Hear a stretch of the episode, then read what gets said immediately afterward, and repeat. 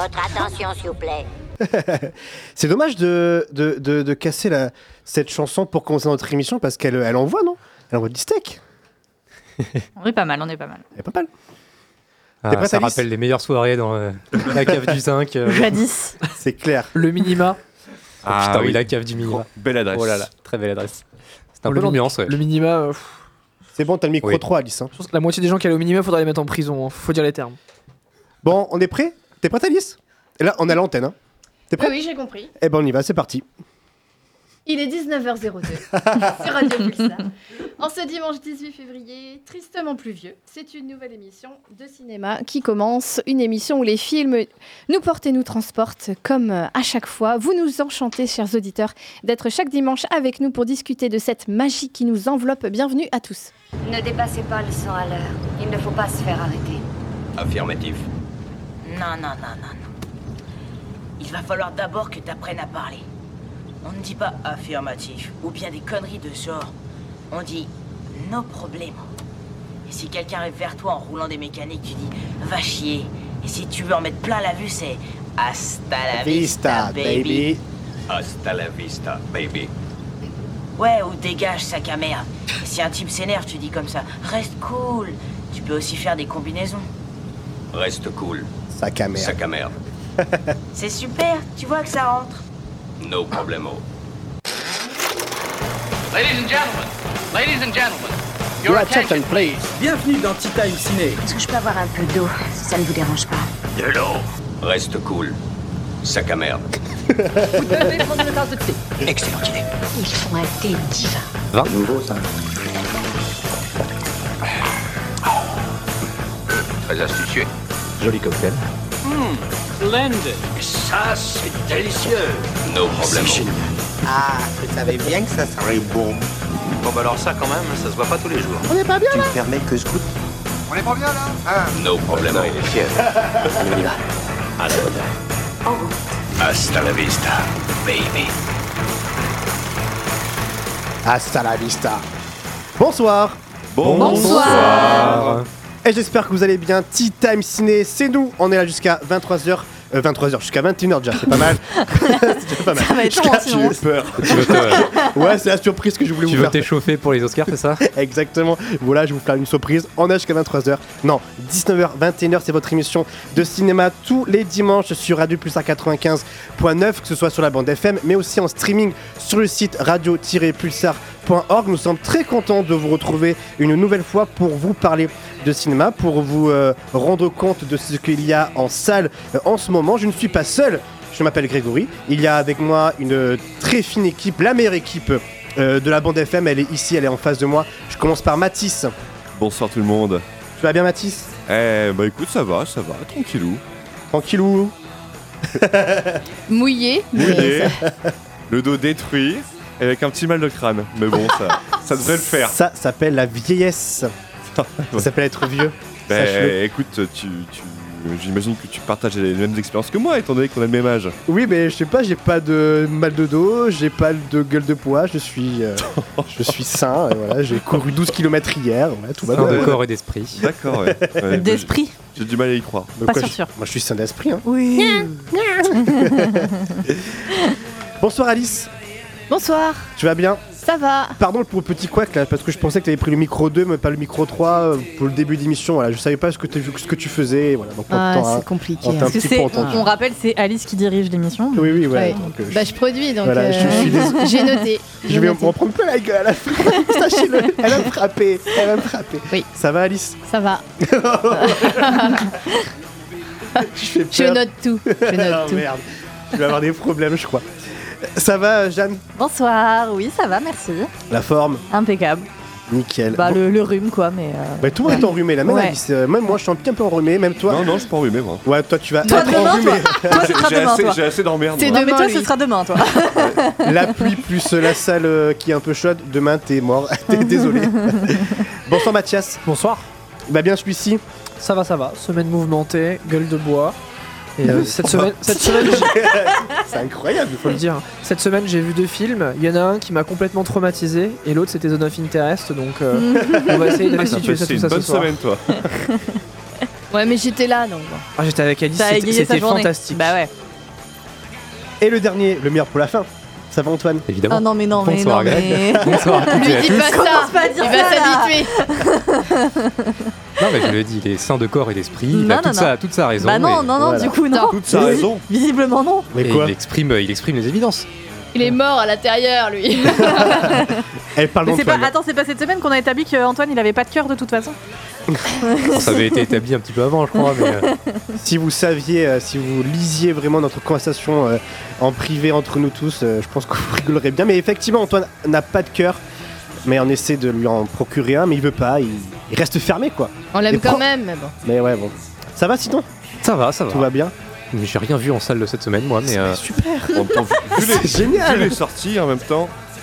Non, mais si, mais j'ai toujours pas vu plein de trucs, euh, y compris la zone d'intérêt dont on va reparler un peu ce soir. euh, j'ai toujours pas vu la liste. Il y a plein de choses que j'ai envie de voir que j'ai pas vu.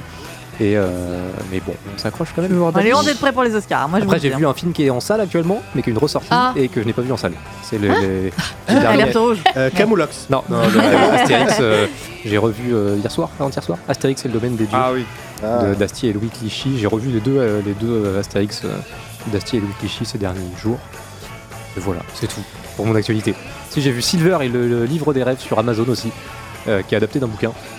Et euh, c'était sympa. Super. Voilà. Là, c'est tea time rapide. Et là, c'est des critiques. On Pas fait grand chose d'autre à dire de plus. euh, mais Rapidos. c'était C'était sympa. sympa. Moi, j'ai repris X-Files. J'ai enfin trouvé où Ah, regarder légalement en très streaming bien. X-Files. Sur Disney Disney Plus, ouais. C'est ouais. un banger absolu cette série. C'est Ouais, une masterclass d'écriture Eh tout ouais. le temps. C'est Il incroyable. est- la série Ouais, X-Files, c'est sur Netflix Non, Euh, sur sur Disney+. Sur Disney Plus. Et Ah, moi, j'en suis à la saison mi-saison 3. Ok. Moi, j'ai Et- repris à la saison 5 1. là. Saison 5 Je me suis arrêté Putain, après eh, l'épisode mais- 20 quand vient la nuit, que je trouvais Ah, excellentissime. Avec les petites bébêtes. Exactement. Et je trouve que ça a pas vieilli en fait. Hein. Non, puis ça a anticipé plein, plein de problèmes qu'on a eu après euh, dans, dans- dans nos sociétés. Carrément. Donc, Et puis, euh, ce- super ce- série. Cette faculté de prendre toutes les petites légendes urbaines, les Ouais. transformer en épisodes de 45 minutes qui se tiennent bien, qui ont un rythme impeccable, ah, je trouve ça vraiment fantastique. Tout à fait. Et on le disait, en tout cas, Jeanne l'a évoqué, dans trois semaines, nous commenterons ensemble la 96e cérémonie des Oscars de minuit à 5h du matin. Prenez note, prenez rendez-vous, ça sera sur l'antenne de Pulsar. Il y aura notre émission comme d'hab de 19h à 21h. Et après, on enchaînera euh, à partir de minuit jusqu'à 5h pour commenter, euh, euh, en tout cas, au début, le tapis rouge et après la cérémonie. Le tapis rouge formidablement commenté par, euh, par Alice, hein, qui, sera, qui nous fera une joie de, de commenter ce qui se passe.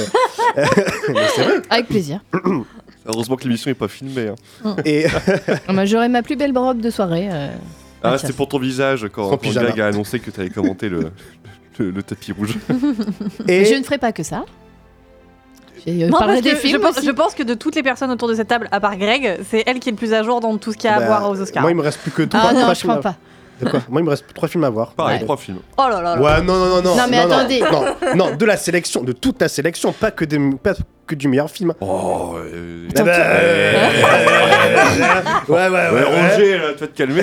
Fut, fut une année, on avait fait, enfin, moi, on m'avait obligé à faire ça. hein. Ça avait été l'enfer d'ailleurs. Oh là là. Euh, et j'ai une surprise pour vous. Euh, Il y aura un autre chroniqueur parmi nous. Oh. C'est Adam qui Oui. sera, qui sera Oh, parmi nous. Il me super. l'a- Il me l'a confirmé cet après-midi. Il m'a confirmé qu'il sera parmi nous, euh, enfin avec nous euh, pour la, La nuit, star. pour la nuit Oscar, la star de JQ. Ouais. Euh, ouais, parce que le gars, il a commencé à Titem Ciné, maintenant il continue à JQ, il est responsable. Started, started from the bottom. Il est responsable euh, de, de- de la partie culturelle de, de GQ, de GQ, pardon. Et en plus de ça, il m'a dit hier qu'il avait interviewé euh, Denis Villeneuve pour Dune 2. Le gars, il est au-dessus de tout le monde. C'est Ouais. incroyable, quoi. Et nous, on est beau. là. On va Voilà. avoir- Il va avoir des anecdotes à raconter, ça va être rigolo. C'est clair. Ah, mais c'est trop cool. Euh, le programme de l'émission, Antoine, qu'est-ce qui va se passer aujourd'hui? Alors, on va faire, je sais pas ce qui va se passer, ça on verra, seul l'avenir nous le dira. Mais a priori, on devrait parler de quelques films euh, plus ou moins réussis, ça on, on vous en dira euh, quelques mots. Alors, je vois d'abord qu'il y a un petit point Super Bowl sur le programme. Euh, Ouais, je- j'ai- pas trop ouais. suivi l'actualité de, de l'émission, mais euh, je- Oui. Ah, mais non, parce qu'en fait, on s'était dit. euh, mais oui, mais on Ah, s'était- t'as pas concerté le Non, mais en fait, on a fait ça en privé avec, Mathi- avec Mathis. Ah bah c'est super. Mais en fait, il me propose plein d'idées, Mathis, mais c'est vrai que j'ai pas. euh, Donc c'est un, un euh, petit débrief sur la voilà. victoire des Chiefs, euh, c'est ça Non, c'est juste pour parler de la bande-annonce de. Deadpool 3 et. Petit euh, point sur Oui, l'explication voilà. des règles du football américain. Sur les bandes annonces, voilà. se passe comment euh, Ok. Mais oui, Sur un week-end on- qui a l'air euh, astronomiquement moche. Mais, mais Sur, on, fait, euh, on fait les messes basses avec Petit Greg. commentaire de la Oui. prestation de Cher aussi, éventuellement. Oh non, mais je vais même pas mater ça. Moi, juste mater Non, ce qui, est, ce, qui est, annonces, ce qui est le plus intéressant, c'est Beyoncé qui a annoncé deux titres pendant sa prestation. Elle, Ah oui. Ça, ça, c'était très drôle. euh, Et Taylor Swift aussi, apparemment, qui est. euh, Très bien. J'avoue que personnellement, je n'ai rien suivi. Donc, euh, euh, donc euh, tu nous en diras euh, quelques mots. Euh, donc, point Super Bowl pour commencer, déjà, a priori. Euh, ensuite, on reviendra, une fois, une fois n'est pas coutume, sur la zone d'intérêt que certains d'entre nous ont rattrapé. On parlera de l'une des, des grandes sorties tant attendues de euh, ces derniers jours, Madame Web, évidemment, que tu as eu Ouais, l'occasion de, voir, euh, Grégory. Euh, on parlera également de Bob Marley One Love. Que euh, Greg, tu as vu aussi, ainsi que Mathias, et pas One Life, comme euh, il est indiqué sur le conducteur. Je mets quoi? One Life.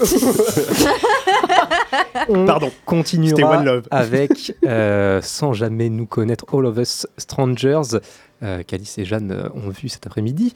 Et euh, Mathis, tu nous parleras également d'un d'un film, un petit regard dans le rétro sur Terminator Renaissance. Avant, bien sûr, le point box-office, le contest, euh, tout ça, tout ça. Et euh, ce sera déjà pas mal. Ça fait pas mal de choses quand même. Pas mal de choses. On va commencer rapidement par euh, eh bien, ce qui s'est passé euh, sur euh, les bonnes annonces au Super Bowl. News ciné. C'est Mathis qui nous fait un petit point. Qu'est-ce que tu as à nous dire sur ce qui s'est passé pendant la pause, la mi-temps du Super Bowl? Et bah, euh, comme tous les ans, les studios en ont profité pour balancer les bandes annonces des euh, grosses euh, sorties de l'été. On a eu entre autres les premières images, alors c'était sorti un peu au préalable, les premières images de euh, Sans un bruit, premier jour, réalisé par euh, le réalisateur- le réalisateur de Pig d'ailleurs. Euh, J'ai plus son nom en tête. Et t'as pas vu la bonne annonce, Alice? Ah non, moi je me, je me réserve, je pense. Ouais, regarde, ne la regarde pas. Parce que ouais, quand il y a plusieurs choses après dans la bande-annonce, euh, je trouve que ça, ça elle- spoil un peu. Elle est très intrigante et Ouais. j'ai hâte de voir. Le... Je pense que ça va être un très bon film, de part en tout cas ce que j'ai vu, euh, de ce qu'on a pu voir dans les bonnes annonces. Dans les bonnes annonces. Alors après, c'est surtout Disney qui, euh, qui, a, qui a dominé cette année euh, le- les bandes du Super Bowl avec euh, Ah. c'était Wi- Wicked, je Wicked, crois. ouais. Wicked, voilà, euh, réalisé par John Chu à qui on doit G.I. Joe 2 d'ailleurs. hein. Euh, donc qui va suivre en gros. euh, Elle fait des bons films aussi. Hein, la-.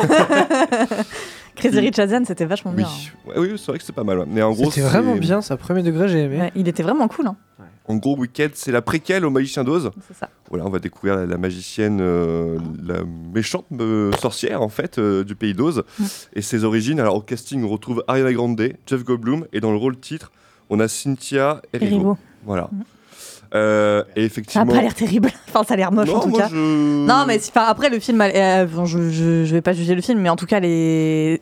la bande annonce est pas jolie quoi. Ça sort dans environ 8 mois, donc il y a- Mois de novembre, il y a encore un peu de travail. Mm, Euh, toujours chez Disney, mais sous la bannière Fox, euh, le, le Royaume de la Planète des Singes, voilà, nouvelle bande-annonce, euh, réalisée par Wes Ball, à qui on doit les, la, la saga Labyrinthe.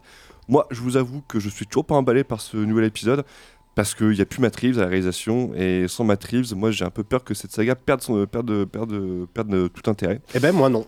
Parce que je Toi, trouve t'es intéressé? Que... ouais, moi je trouve que ce qui ce qui a fait Wes, Wes Ball euh, sur, euh, sur la trilogie Labyrinthe, ben, moi je trouve que c'est plutôt très très honorable, contrairement à des, euh, à des young, Young adultes. young adultes tels que Hunger Games. Moi je trouve que la trilogie elle se tient de A à Z, de bout en bout, contrairement à une, euh, au Hunger Games. Et je trouve que Wes Ball a fait du très bon travail sur la trilogie, donc je suis plutôt moins intrigué par, sa, par euh, savoir ce qu'il va faire euh, sur cette euh, Après, c'est un bon quoi. technicien. Oui, c'est ça. Voilà. Voilà, est-ce que est-ce qu'il sera à la hauteur justement pour euh, Ouais. lever up l'histoire euh, Pour le fun, perso, j'aurais préféré que ce soit Uwe Ball qui reprenne euh, Non, pas en- Uwe Ball. la, la saga. C'est vraiment même. un enfoiré d'allemand qui. Non, non. Oh là, Là au moins, Oh, ta là au moins on aurait rigolé. Oh, Alors, je sors de la zone d'intérêt, donc peut-être que je suis un peu, euh, je suis un peu matrixé. Ouais, peut-être. Peut-être que je suis né en Lorraine, donc j'ai un problème avec euh, l'autre partie du Rhin. Nous ne sommes pas responsables Mais, euh, des propos tenus non, ici par euh. Mathis, voilà. non, mais au, au moins on rigole quoi.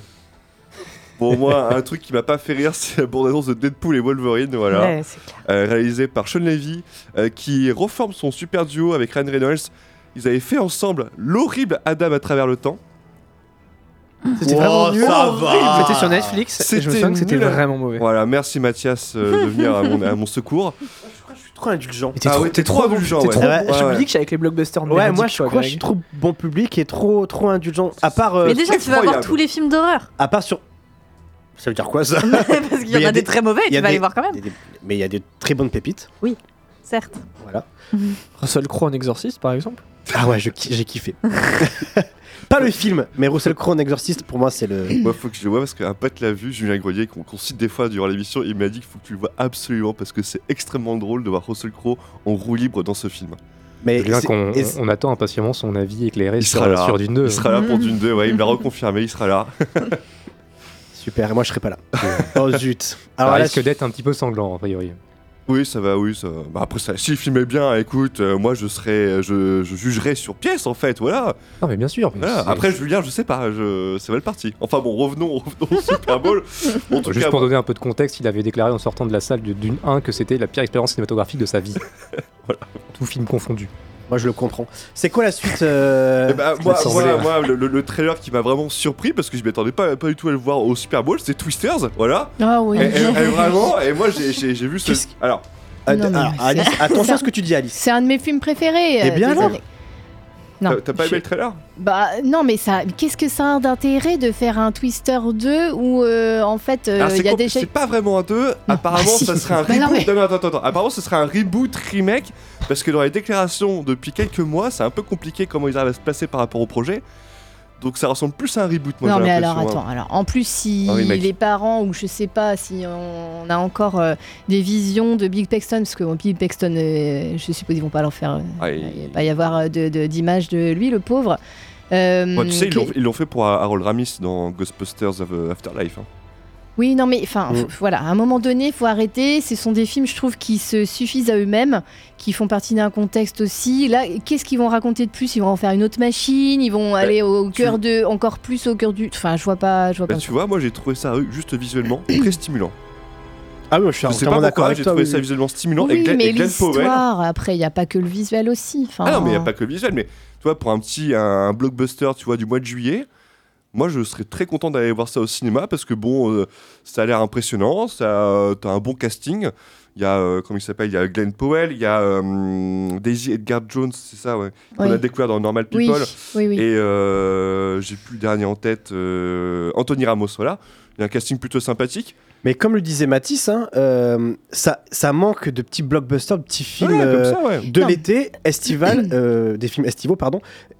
Mais ouais, ça manque. Et je trouve que Twister, C'est- je, je pas je- film je pense qu'il- tu vois, ouais. truc Je pense-. Je qu'il va euh, bien remplir son contrat de petits films euh, d'été que l'on peut voir euh, le soir euh, après, euh, après une plage ou un truc comme ça. Moi, je pense que ça va, ça va plutôt bien marcher. Moi, ça me fait penser à Top Gun en fait, parce que Top Gun c'était la même chose que le premier oui, je film. m'y crois déjà à la plage, oui. A C'était euh, Top Gun, c'est littéralement un remake quasiment du premier film avec des éléments, euh, voilà, amenés par-ci par-là qui, qui développent un peu la- l'arc narratif de, de Maverick.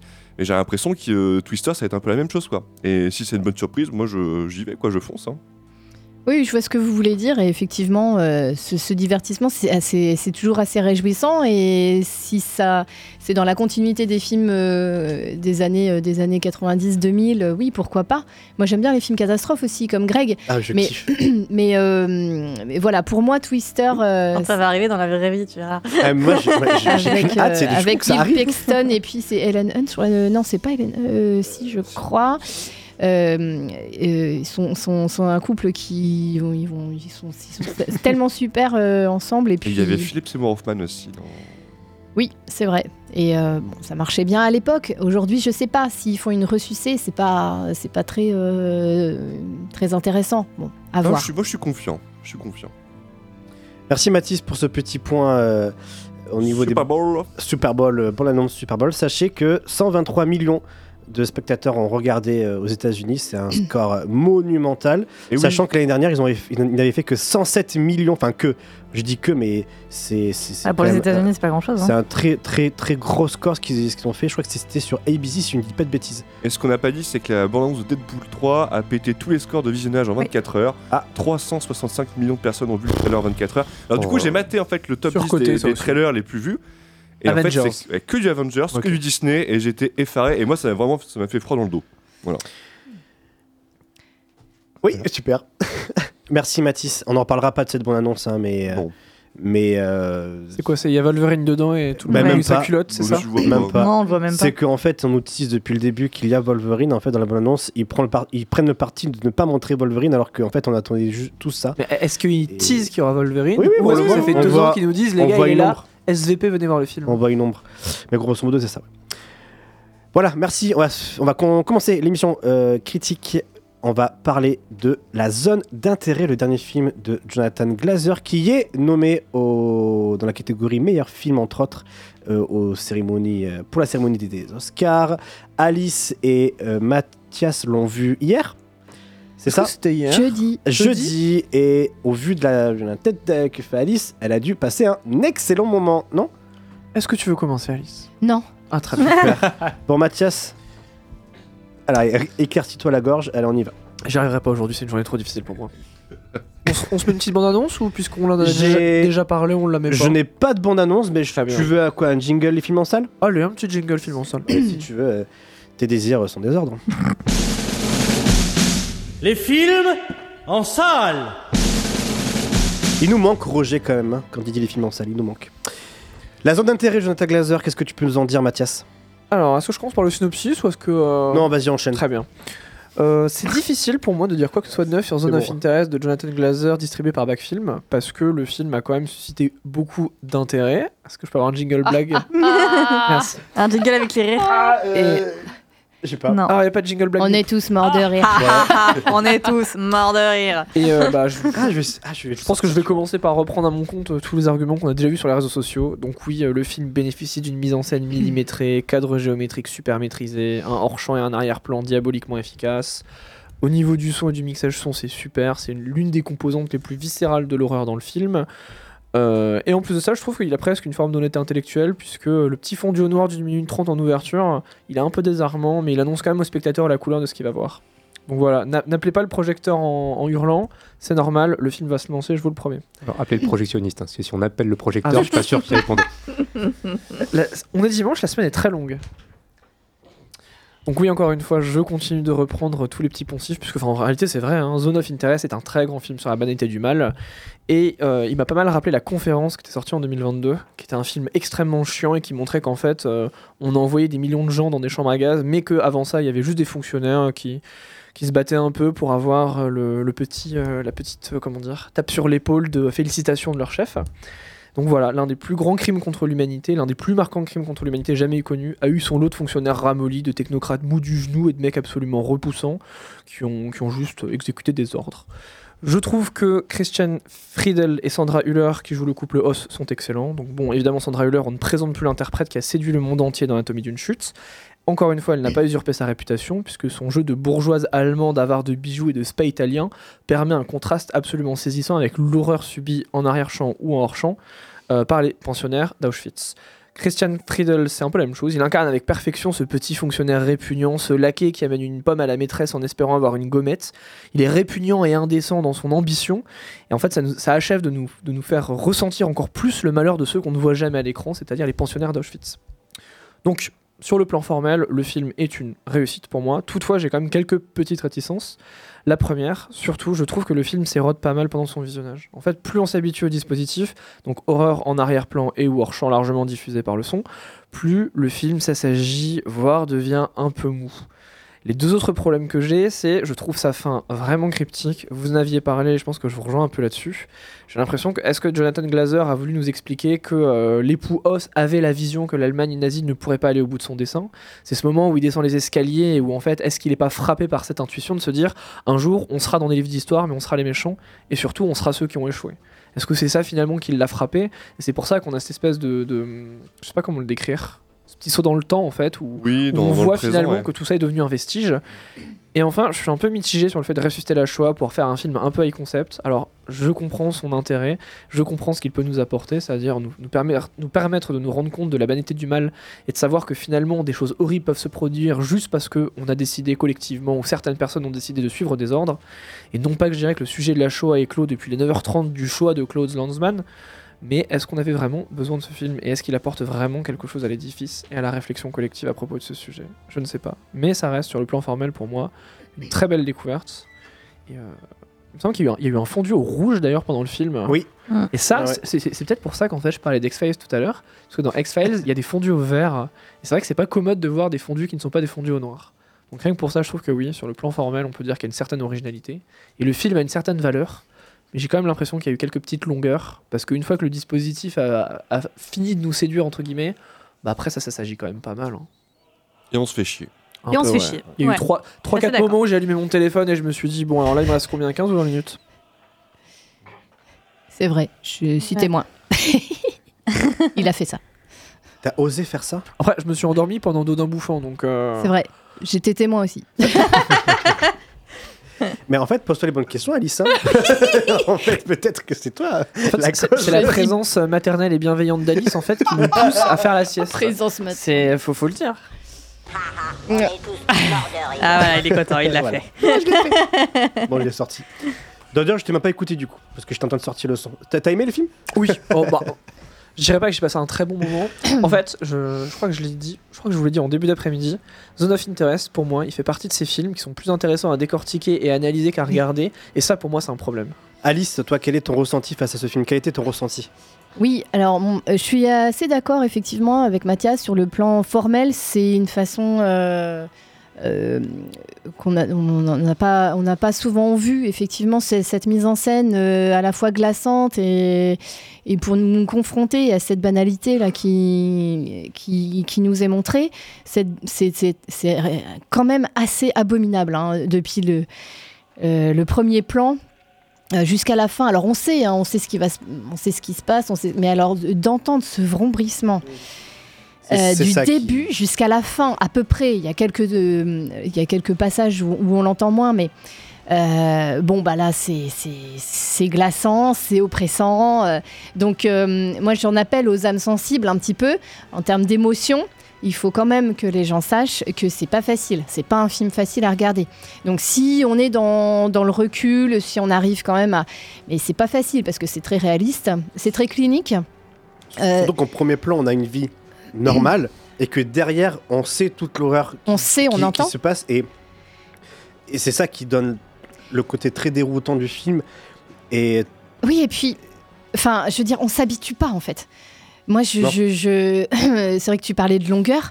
Euh, moi, je, je, effectivement, j'ai ressenti de la longueur, mais, mais en même temps, on est tellement happé par ce qui se passe et, et tellement euh, euh, déconcerté par, par toute cette abomination que qu'on reste devant le film et qu'on on ne s'habitue pas à, cette, à, ces longueurs. Et puis, il y a quand même des moments où il y a quand même des, des moments où il y a des, des personnages qui nous font penser qu'il y a quand même de l'humanité dans tout ça. Il y a eu quand même des sursauts de... Je pense à la belle-mère qui quand même... euh, qui comprend un peu et puis qui mm, a du mal à supporter a priori ce qui se passe. Euh, on va pas tout dévoiler, mais euh, il y a l'histoire des pommes, enfin avec ces- ces- cette jeune femme. Ça aussi, c'était l'histoire des pommes. Sur le plan ouais. formel, c'était vraiment Ouais, réussi. ouais, c'est- parce réussi. que les images sont filmées de façon à ce qu'on a l'impression de voir du gibier sur la chaîne Discovery Channel en fait. On a vraiment l'impression qu'on regarde des animaux qui chassent la nuit. Et je trouve et que puis ça, contribue encore plus. Sur le plan visuel, c'est à moitié- c'est pas de l'animation, mais c'est un noir et blanc. Enfin, il y a beaucoup de contrastes. caméra thermique, c'est ça. Oui, c'est ça. C'est. Mais après, qu'est-ce qu'il qu'est-ce qu'il a voulu nous dire avec ça? Bon, on comprend hein, effectivement ce qu'il ce qu'il a voulu dire, bien sûr, mais mais euh, d'en faire un, un objet comme ça euh, artistique. euh, je ne sais pas non plus. Mais en tout cas, c'est c'est vraiment déroutant. C'est vraiment. c'est l'adjectif- malaisant, quoi. C'est hein, l'adjectif c'est- qui caractérise le mieux, je crois, le film, c'est juste déroutant. Bah, c'est c'est le- c'est vraiment l'adjectif que, le- que je retiens le plus du film. Bah, et puis c'est éprouvant quoi comme séance. Hein. Mm. C'est- Enfin c'est vraiment euh, euh, évidemment qu'on beaucoup ont vu la Sh- euh, Shoah, beaucoup Bon, ont vu la liste de Schindler. 9h30 quand même chaud. Hein. Je suis pas sûr qu'il y ait tant de monde que ça qui soit fané les 9h30 de, de ouais, Shoah mais de au moins ou, ou des passages, Mm. Ouais. ou des passages au lycée. Enfin moi je me rappelle l'avoir vu. J'ai peut-être pas tout vu, mais euh, même si on a vu que deux heures, bon, euh, c'est pareil. Euh, ou la liste de Schindler, ou des films comme ça, ou sur le débarquement de Soldat Ryan. Mais, là, sur, les camps, c'est vrai que c'est. C'est d'un réalisme euh, glaçant et puis de les voir eux euh, euh, parler, ces, nazis là, comme des chargés de projet qui, Mm. qui sont en train de bâtir quelque chose, une entreprise quoi, enfin des chefs d'entreprise et, et qui parlent de rendement et de chargement. pff, putain, c'est La, la scène qui c'est vraiment éprouvant, C'est vraiment une séance éprouvante. qui m'a le plus marqué et que je retiens encore, c'est, je l'avais dit il y a 2-3 semaines, c'est la scène où, où l'enfant joue euh, avec ses Lego, ses plumes mobiles, Ouais, je sais pas, Mm. et que de par euh, sa fenêtre, il tire le rideau et il, il entend ce qui se passe dans le camp. Et après, hop, eh ben, il referme le rideau et il continue à jouer. Et Et ils jouent aux soldats. et- et aux- il joue enfin, aux soldats. Ils ont, ils ont les. et cette scène, cette scène, je trouve qu'elle est vraiment euh, glaçante et Bah, c'est-à-dire que c'est, c'est- ce sont des enfants, donc euh, ils prennent tout, ils, c'est des Mais vraies ils- éponges. Ouais, et du ça, coup, ils reproduisent le schéma ils reproduisent voient et, euh, exactement le schéma, donc c'est pareil. Moi, ce que j'ai euh, relevé, c'est quand le grand garçon euh, renferme son petit frère là, dans, la, Mm. dans la véranda. Ouais. Ouais, bah, ouais, ça le fait rire, lui. Il est content de voir la souffrance, etc., de son petit frère qui, qui est un peu paniqué. Mm. Et c'est comme ça, en fait, parce que, mais c'est normal pour eux, parce qu'ils ont ce modèle-là. Et, et- et ça, c'est encore euh, une, une horreur qui nous est montrée là. C'est que après, c'est euh, ça va perdurer, en fait. C'est- ces enfants-là, ils vont euh, avoir euh, ce même mode de, de pensée, de fonctionnement, de, de, de- de discrimination envers. euh, euh, envers des, des populations et, et c'est absolument euh, c'est absolument abominable Ouais, c'est le mot. mais, mais voilà, c'est un film, euh, oui, qu'on peut voir, mais accrochez-vous. Mm. N'y allez pas peut-être le soir en pensant euh, passer un bon moment. ou Enfin, Bah, alors, enfin, après, bon vu le- moment, vu- non. Hein, enfin, Ouais, je- je- Au pitch du film, tu sais que tu vas pas passer un bon moment. Voilà. hein, dans Non. tous les cas. euh, si tu si t'es un peu curieux et que tu lis euh, l'histoire, le si t'es un gros facho. voilà. Oui, c'est pas faux. Voilà, j'aimerais bien savoir, tiens, ce film. Non, Qui a mais passé un bon moment Sans déconner, ça fait, Jean-Marie ça Le fait Pen, peut-être. Mais. Le borgne. n'est-ce pas? Mais euh, euh, mais en tout cas, euh, la zone d'intérêt, on en reparlera encore euh, dans les semaines à venir puisque euh, il est nommé donc au film euh, meilleur film pour les Oscars. Et c'est pas impossible, effectivement, tu l'as dit hors antenne, il me semble, il y a quelques semaines, c'est pas impossible qu'il ait quelque chose, Oscar. Pour le son. Pour- Le son, ouais, je pense. peut-être le son, mais je, on a, voilà, je, je- On a le temps d'être surpris aux Oscars aussi. Ouais, donc euh, on- on verra tout ça dans trois semaines. euh, dans la nuit du 10 au 11 mars, on sera là en direct. On commentera la cérémonie de minuit à 5h du matin. Merci d'avoir fait euh, ce long retour sur la zone d'intérêt. On va se faire une pause musicale avant de parler euh, de Madame Webb, de Bob Marley, One Love. On va aussi faire un point euh, avec euh, Alice et Jeanne sur All of Strangers, que vous avez vu cet après-midi. Cet après-midi. Et Mathis va nous parler de Terminator Renaissance, le très bon film de MacG. Et euh, juste avant tout ça, on va se faire une pause musicale. C'est moi qui ai choisi cette pause musicale qui en total. euh, Enfin, qui n'a aucun rapport avec la zone d'intérêt. Mais j'avais envie de réécouter ce morceau composé par Fernando Velasquez pour l'orphelinat de Juan Antonio euh, Bayona, forcément. hein. Ouais, c'est moi qui Ah là là. la blague. Mais quoi Il fallait, il fallait me, me donner des, des musiques avant. hein. Mais on n'a pas eu le temps, on allait voir un film cet après-midi. Mais, oh, petite Oh. Jeanne. Avec la musique derrière, ça passe tellement bien. Et on se retrouve d'ici 2-3 minutes. Et ne bougez pas, on est là jusqu'à 21h sur Radio Pulsar.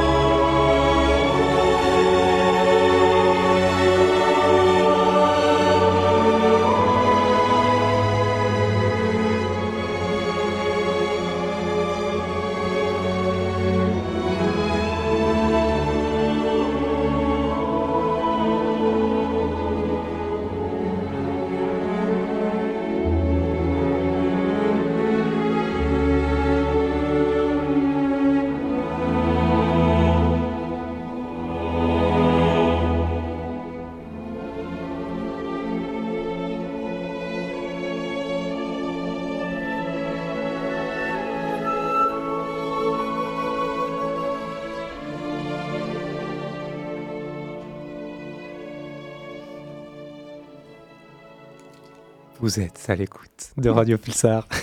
Il est 19h37 et on Musique. vient de s'écouter. Ah, c'est euh, RSF Jazz là, comment ça s'appelle Ja- Radio Jazz. C'est pas du jazz du tout en plus, mais c'est pas grave.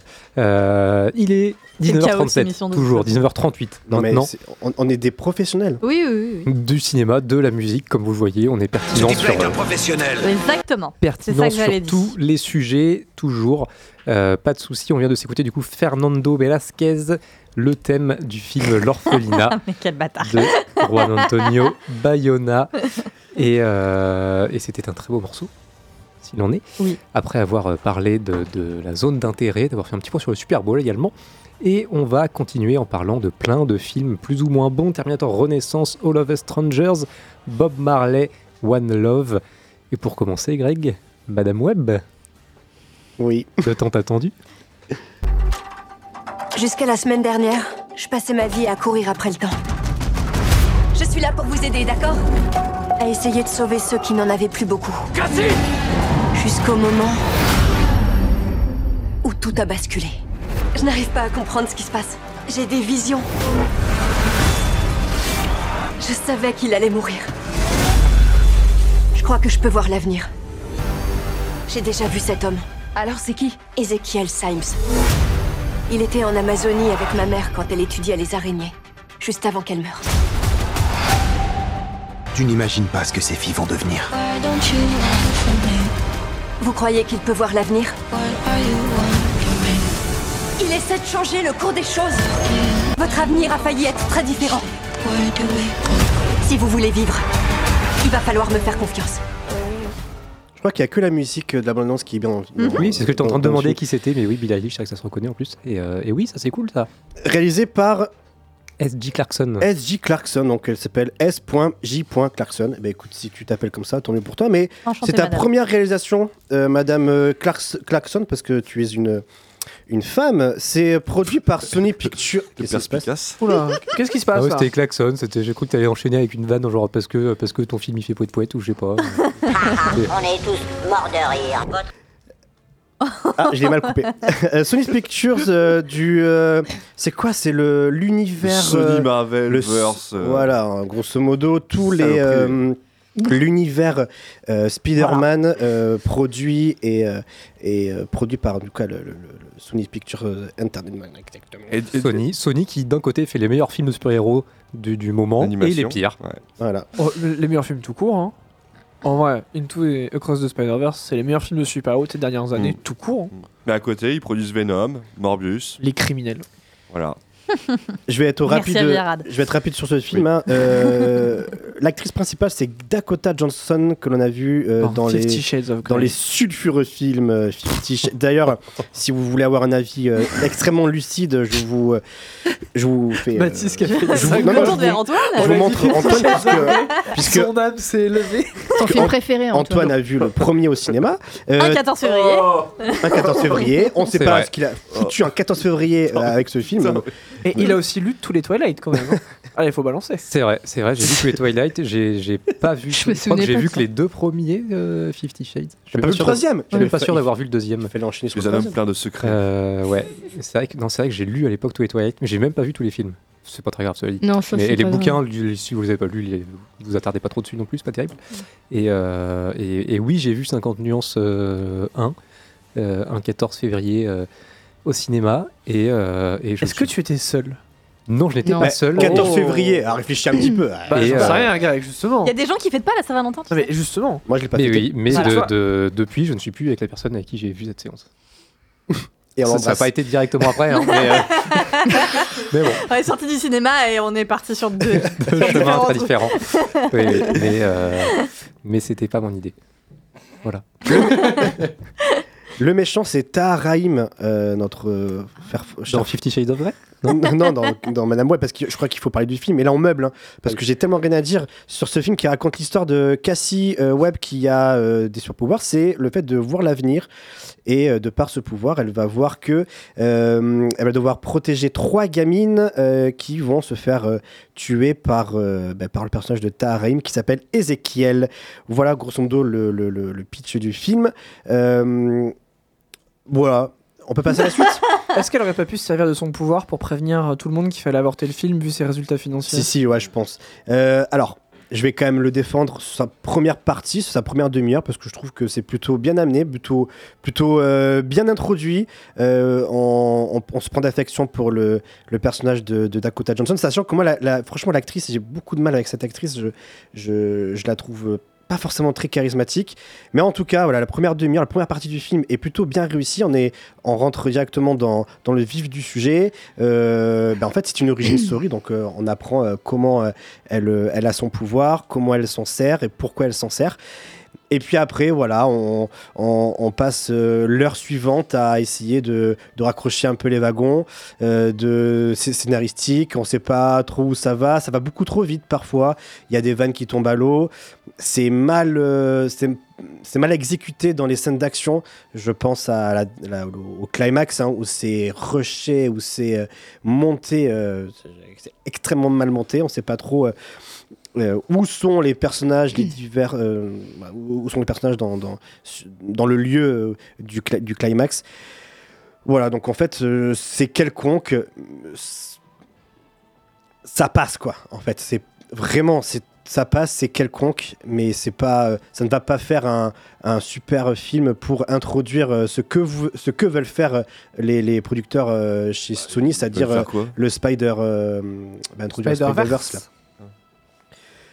Voilà, donc euh, non, en fait, j'ai strictement rien à dire sur le film. C'est euh, mieux que Morbier. Et c'est mieux que moi, j'ai trouvé que c'était moins pire que Morbius. Dans Morbus. euh, Morbius, il fallait le faire. hein, Ouais. mais c'est- ouais, c'est- Oui, en même temps, quand on voit les retours sur Madame Web, tout le monde a l'air de s'accorder pour dire qu'ils ont réussi à faire pire encore. Quoi. Et Ah, on attend. chaque fois, qu'à chaque fois, ils, attaquent le, le step au-dessus. Et quoi. moi j'attends Venom 3 avec impatience quand même. Parce qu'elle a Oh, ça c'est criminel par T'es bien le seul, hein Là j'irai le voir juste, mais je pense que là, je vais, je vais non, mais alors, par- crever dans la salle de cinéma. hein. je vais, peut-être vous surprendre, mais alors, dans le genre film catastrophique ou qui s'annonce catastrophique, j'avoue que la toute dernière bande-annonce de la première m'avait fait très très peur, mais la dernière bande-annonce du euh, Godzilla euh, X Kong Oh là, Pardon. ça a l'air a- Horrible ça- non mais ça, ça a réussi à atteindre chez moi le stade de ah ça a l'air a rigolo quand même. Non, tais-toi. Ah, moi, je suis. Ça a l'air, Alors, ça a l'air du coup- rigolo. du coup. Euh, du coup, Madame Web. ici Le micro. Remets-le, merci. Moi je balance. Hein. Hein Alors, du coup, Madame Web, Madame Web, le film de S.J. Clarkson, n'allez pas le voir. Ça n'a strictement euh, aucun euh, intérêt. Nous allons pouvoir passer avec euh, euh, Mathias au prochain film qui est. qui est euh, Bob Marley. Enfin, je crois que c'est un film sur Bob Marley. Je sais pas ce que t'en penses, moi, mais Je qui sais même pas si c'est un film, donc Ouais. euh, Bon, ben on verra. En tout cas, on s'écoute la bonne annonce et on va parler de ce euh, film. Quoi. Le 3 décembre 1976, un groupe d'hommes armés a fait irruption au domicile de Bob Marley pour tuer le chanteur, sa femme et... Vous en faites pas pour ça. Don't worry about a thing. That every little thing gonna be alright. Vous l'aimez bien celle-là? Oui. Ici c'est la guerre. Comment je peux amener la paix? J'arrive même pas à amener la paix en moi. Rise up this morning. Parfois, le messager doit devenir le message.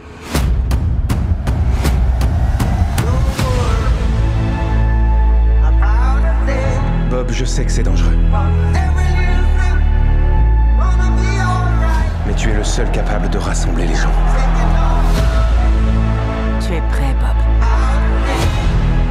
Aucune arme ne peut arrêter mon message. Veux que le monde change.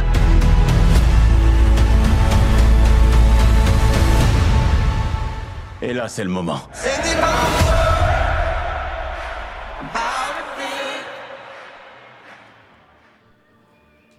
Bob Marley, One Love, le film sur euh, la vie de Bob Marley, en tout cas sur une tranche euh, de sa vie. Je l'ai vu avec euh, Mathias, le film réalisé par. C'est marrant, bah, euh, Reynaldo Marcus Green, et c'est drôle parce qu'on l'a vu en même temps, Greg. Oui, mais. euh, Et au moment où je mettais euh, mon message de j'ai envie de me foutre en l'air, tu as répondu de la même façon, et c'est là que j'ai senti une forme de connexion. eh ben, effectivement, nous nous étions connectés parce que moi j'étais à Bordeaux, toi t'étais à Poitiers, et nous avons vu, je pense, à la même. On a vu la même merde en même temps. c'est incroyable. La même séance, le même jour, c'est incroyable. même Wow. idée. Tu vois, comme quoi on est connectés, quoi. Ouais. C'est voilà, fou ce qui se passe dans l'équipe de Titem Ciné. Rejoignez-nous hein, pour être connectés avec nous. Euh, Euh, et donc, on a tous subi, enfin, nous deux, on a subi euh, le film. Oui. Voilà. Waouh. Euh, Est-ce que, que je j'en- commence J'en le pleure, attends, excuse-moi. Parce que là, je, je, suis, je suis hyper ému, hein, je, trouve plus mes mots là, je suis hyper ému. je, je ferme les yeux et je visualise mon psy qui me dit Allez-y, parlez-moi, parlez-moi, expliquez-moi ce qui s'est passé. Le film Bob Marley réalisé par, tu m'as dit Reynaldo Marcus Green. Alors, toi, qu'est-ce que tu en as pensé? Alors, je pense que vous avez deviné hein, ce qu'on a pensé de ce, de ce biopic qui n'est. Est-ce que c'est vraiment un biopic pour toi? Alors, est-ce qu'il avait l'ambition d'être un biopic? Peut-être. Probablement pas. Est-ce qu'il a réussi? Je suis certain que non. Euh, est-ce qu'on commence par l'éléphant dans la pièce qui est le fait que on rentre dans la salle, le film commence et on se tape 4 ou 5 putains de cartons qui nous expliquent 60% de la vie de Bob Marley qu'ils ont déjà jeté, qu'ils ont déjà foutu à la trappe. On rentre, les lumières s'éteignent. Premier carton, Bob Marley, il est né pauvre, il a pas connu son père, sa mère elle allée aux États-Unis. Deuxième carton, bah c'était pas facile, hein, il lui a fallu du temps, mais finalement il a fini par réussir. Troisième carton, bon la Jamaïque, guerre civile. Ah, et c'est là je suis en mode. C'est un exposé en Je suis fait. attendez, mais bah oui, mais euh, enfin c'est pas ce que t'es censé genre nous raconter ça. Enfin pourquoi tu nous le dis avec des cartons Ah, le C'est une- cinéma, c'est. C'est une séance diapo chez mamie, c'est le euh, c'est le, le show don't tell, euh, mais euh, Evil show don't tell, mais qu'est- qu'est-ce que c'est que ça en fait? Greg. Pardon? Non je je sais pas, je te regardais, je. Ah, Enfin, je sais pardon, je t'en fais, je suis en train de faire un truc là sur l'ordi. Tu disais quoi? C'est pas important. Mais, euh, Oh, en général, je trouve que De toute façon, le film est pas bien, souvent pas les- important. les gens me parlent du biopic et ils me disent le problème des biopics, c'est que euh, c'est difficile de faire un excellent biopic. En fait, c'est difficile de se distinguer de la masse et c'est difficile d'apporter une véritable valeur ajoutée, quelque chose de personnel ou un angle pertinent sur le biopic. Et c'est difficile aussi de pas faire un, wiki- un film Wikipédia. C'est Exactement. ça en fait qui est difficile quand tu Exactement. fais un biopic. Mais le corollaire, c'est que c'est finalement pas difficile de ne pas rater un biopic parce que même si tu fais un truc très sage, très chronologique, bon bah ok, dans le pire des cas, tu ressembleras à une vidéo de sable à frites, mais ça va, tu vois. C'est difficile de le rater. Pourtant, ce film-là est vraiment profondément raté. Je trouve que déjà l'interprète, je le trouve pas excellent du tout. Je trouve que les séquences qu'ils ont choisi de montrer et ce qu'ils ont choisi de ne pas montrer est absolument criminel. On passe 60% de la vie de Bob Marley au chiottes, tout ça pour le voir pendant 30 minutes euh, en Angleterre en train d'essayer d'écrire Exodus. Pourquoi? Et Qu'est-ce que ça a, qu'est-ce que ça a comme sens de sélectionner ces passages? Il y a des, des- flashbacks lourdeaux qui arrivent à des moments complètement aléatoires parce que les mecs se sont rendus compte que comme ils ont évacué 60% de la vie du mec, il y a des trucs qui sont clairs pour absolument personne. Donc sa relation avec sa femme, enfin je veux dire, c'est relativement incompréhensible, il n'y a pas grand chose à en dire. Et je crois que mon plus gros reproche, c'est qu'ils ont réussi à saloper la vie de Bob Marley. Ils ont vraiment réussi à saloper sa vie. Alors que pourtant, Bob Marley a une vie qui se prête vachement bien à un biopic. Il a Mm. une vie épique. C'est un mec qui a pas connu son père. Sa mère est partie aux États-Unis. Il s'est retrouvé très vite tout seul. Il a fait de la musique pendant longtemps avec son groupe les Wailing Wailers. Pendant très longtemps, une bonne partie de sa vie, il n'a pas eu le succès. Il s'est fait voler des compositions parce qu'il avait tellement besoin de thunes qu'il signait avec grosso modo n'importe qui. Il s'est fait voler par plein de mecs. Eric Clapton s'est servi de Shot- They Shot the Sheriff et il est devenu probablement millionnaire avec ce truc. Alors que Bob Marley n'a pas touché un centime de royalty. Il lui a fallu extrêmement longtemps pour trouver le succès. Quand il l'a eu, ça a été une ascension énorme et il a été un véritable messager de la paix dans une, Jamaïque qui était complètement divisée par la guerre civile. Il a vraiment une vie absolument épique et il est mort évidemment au sommet de sa légende à cause d'une connerie parce qu'il a joué au foot avec des journalistes parisiens. C'est vraiment un mec qui a une vie, c'est incroyable et ce film décide de tout évacuer et de tout passer à la trappe à tel point qu'en fait je me suis cassé, j'ai pas vu le film en entier parce qu'il en valait pas le coup. Genre véritablement. Et ben je te rejoins euh, entièrement parce que effectivement tu le disais au tout début du film il y a des cartons qui t'expliquent ce que normalement le film n'aurait dû nous raconter, nous nous narrer. Et à partir de ce moment-là, tu fais mais c'est quoi du coup l'intérêt du film? Ben, L'intérêt du film c'est juste de voir Bob Marley en fait en train de faire sa, ses différentes compositions pour le pour l'album qui va être euh, je crois le, le- son meilleur album qui est Exodus, en tout cas en termes de vente il me semble. Tous bien, ils sont tous Oui, incroyables. ben, je, je parle en, je parle en termes de, de vente. Il me semble que c'est le, le plus gros succès, si je dis pas de bêtises, de, Ah, c'est possible, ouais. de Bob Marley sur Exodus parce que du coup il a enregistré aux- en Angleterre et voilà, ça a été ce- ce- son vrai premier succès planétaire. Euh, et, je me- et le film se plante. Ils veulent. Le, le message du film, c'est comment est-ce que Bob Marley euh, va réussir à unifier sa nation par le reggae. C'est-à-dire que la musique, le reggae, permet d'unifier le peuple, d'unifier les gens. Mais ça, on ne nous le montre jamais. Et mê- même ça, ils, ils se Et sont ça, foutus de notre gueule. et ça, ils nous le montrent pas. Et, et quand on fait un film qui s'appelle Bob Marley One Love, et que dans le film, tu ne conclus pas ton film par One Love, par le concert, mais tu. Mais non Mais non Bohemian Rhapsody, l'intérêt du film, c'était de terminer par euh, l'immense concert de Queen euh, qui dure 20 minutes. Euh, dans, dans le film, je parle. Je ne sais plus où exactement. je pense que vous allez me pas dire. Wembley?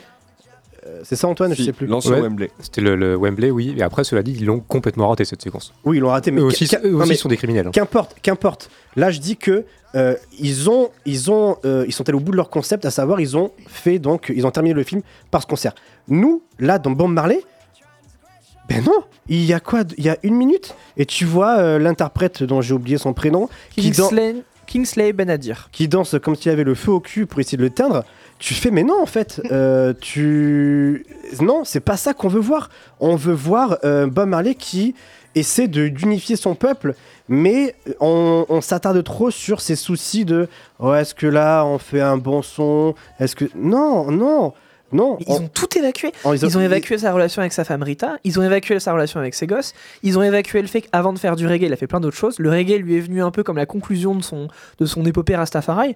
Mais je veux dire, Bob Marley, c'est un mec, il, a, il a joué sur pas mal de répertoires musicaux, et en fait, il a pas immédiatement fait du reggae. C'est un mec qui a beaucoup voyagé. Évidemment, les sonorités jamaïcaines sont évidentes chez lui, mais c'est aussi quelqu'un qui est allé aux États-Unis, qui est allé en Europe et qui s'est posé la question qu'est-ce qui marche? Comment est-ce qu'on fait pour percer? Donc il y a toute une construction musicale, spirituelle et familiale que le film dont le film se torche le cul avec.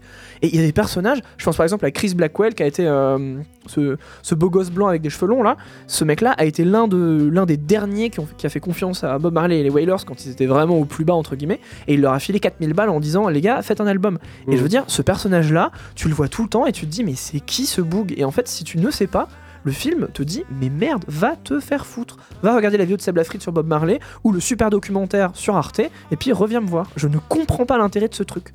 Surtout qu'en plus manifestement, c'est une partie de la famille de Bob Marley qui a fait ce truc. Pourquoi est-ce que vous voulez saloper sa mémoire comme ça? Qu'est-ce qu'il vous a fait? Et un fils à la production hein, du, du film. Mais terroriste? Et Mais comme pour Bohemian euh, Rhapsody où les, les- les membres de, de Queen étaient euh, à la production aussi.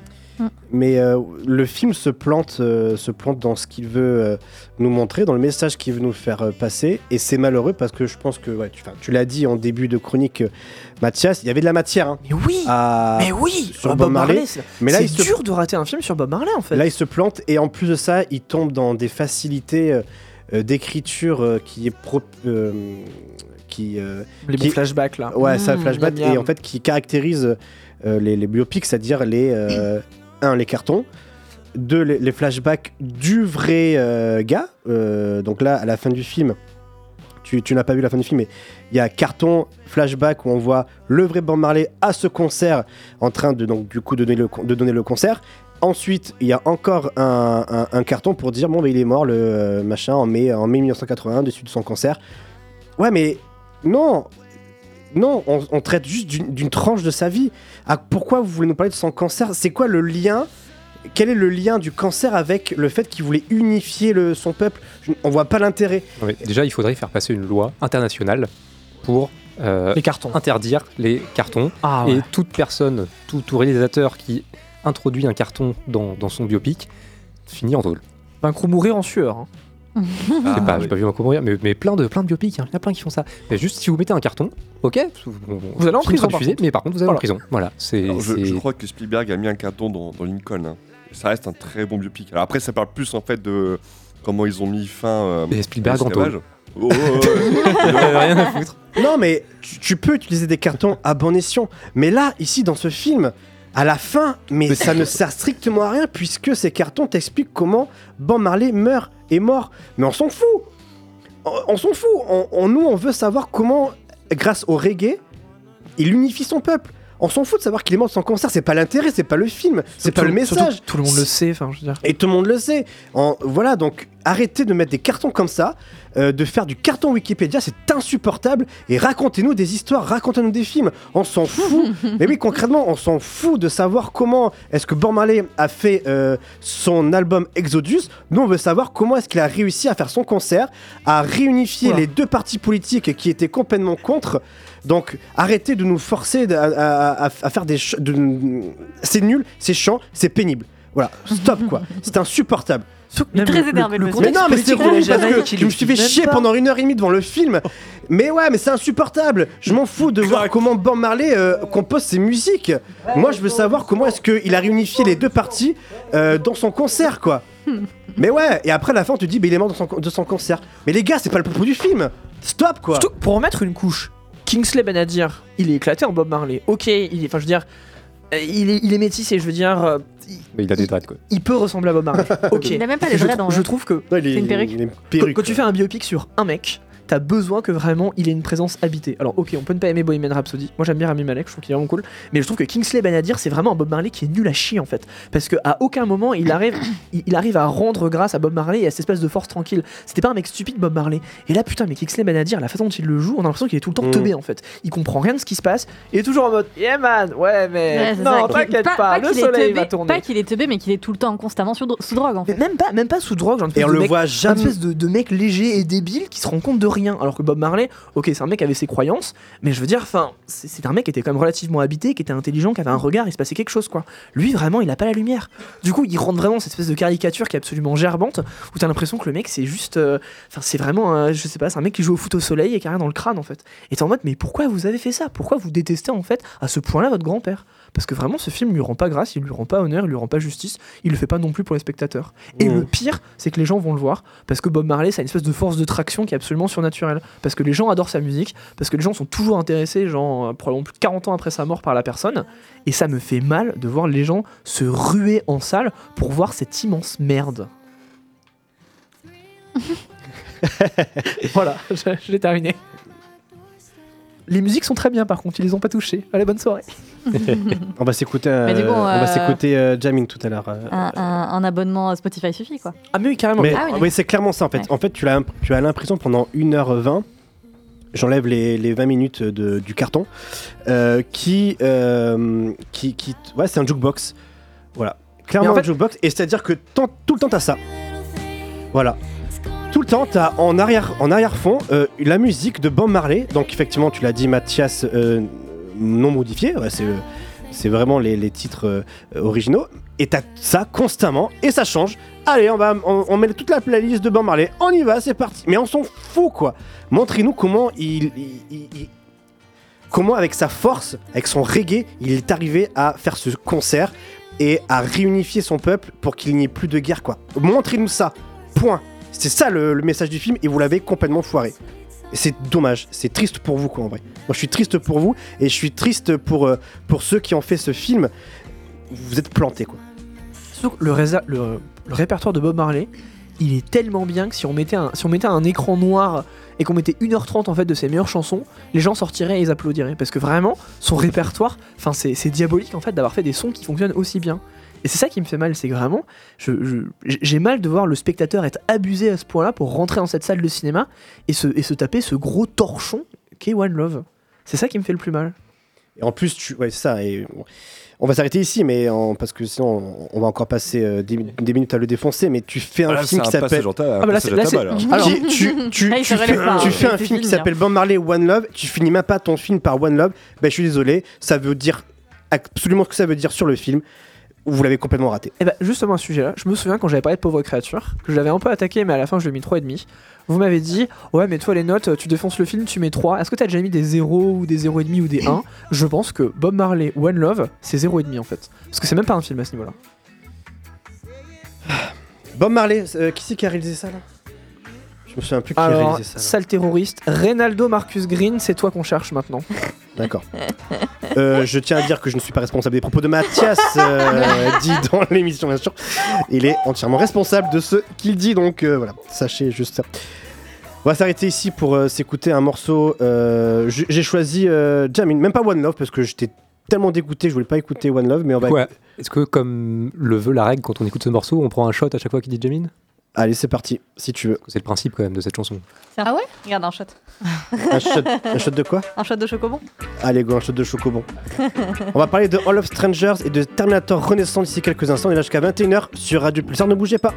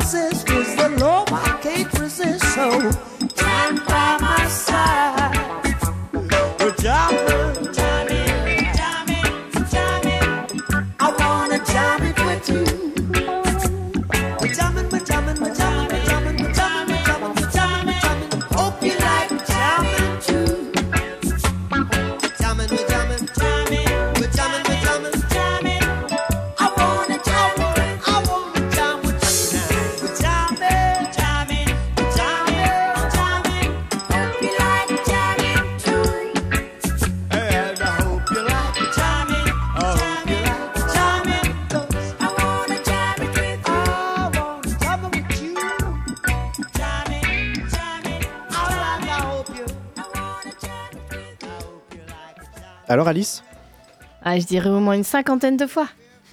Ah, donc peut-être pas un shot, mais une gorgée. Je sais plus comment on faisait. Ah Euh, ouais, mais parce une gorgée. shot- Bah, Ah, si, pas tu bien sais comment tout, tu hein. faisais, t'étais jeune, mais euh, Oui, oui, voilà, j'étais jeune, et, jeune et insouciant. mais, euh, mais oui, non, c'est pour ça qu'on a, que, que ce morceau est choisi pour. C'est vrai Ah, dit- j'avais pas. Il dit On va beaucoup t'emmener de en fois, soirée. Alice, t'inquiète pas. On va t'emmener Ah en soirée là. Il dit beaucoup de fois, être euh, durant, le Vu morceau. les soirées que vous faites, je suis pas sûre. hein. On, va t'emmener à Bad Mood danser sur de la techno, Alice, ça va te faire du bien. Danser, oui. Boire, euh, ouais. je- au bout de deux, moi, je vais être, être KO. De quoi? De quelque chose. Faudrait qu'on se fasse une soirée ensemble, là. C'est vrai. Chez Antoine. Attends, C'est vrai. prends une crémaillère. On va s'écouter Ça fait quoi, quatre Antoine fois qu'il s'invite. Mais c'est clair. On va s'écouter quoi, Antoine? On vient de s'écouter Jamin de Bob Marley. Très beau morceau. Parmi, euh, parmi tant d'autres de, de Bob Marley, évidemment. Et, euh, et qui est très, très drôle morceau en soirée, effectivement. Euh, on continue ben, On continue avec All of, euh, All of Us. All of Us Strangers, euh, sans jamais avec nous, c'est le titre Sans français. jamais nous connaître. Tu dis quoi Sans jamais nous connaître. Ouais, mais j'ai marqué sans jamais avec nous parce que j'aime bien. D'accord. Voilà. Ça veut rien dire par contre. mais- One love, one life, euh, tu Ouais. tu coupes le micro, t'insultes les Alors. Tout va bien, hein, tout va bien chez Titan. Non, non, mais c'est une démocratie, vous inquiétez pas. Il n'y a hein. pas du tout de dérive totalitaire tu euh, vois, cette Quentin, émission. Quentin, quand t'es pas là pour réaliser l'émission, c'est le bordel. c'est pour ça qu'il faut que tu sois là, Quentin. Reviens, arrête de faire des soirées jusqu'à pas d'heure les, C'est samedis clair. soirs. Comme ça, moi, je peux être autour de la table avec les, avec les autres. Quoi. Bref. Allez, on va s'écouter la bonne annonce de Sans jamais nous connaître. Est-ce que c'est réel? Ça te paraît réel? Adam est rentré à la maison. Notre fils. C'est incroyable. Tu étais un petit garçon. Et tu ne l'es plus. C'était il y a longtemps. C'est pas pour ça que c'est plus facile.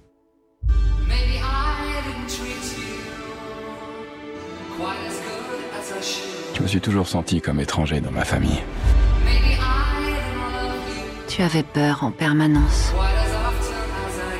Tu passais ton temps à fuir, tu te rappelles Il suffit de pas grand-chose. Pour revivre le passé et ressentir à nouveau les mêmes émotions.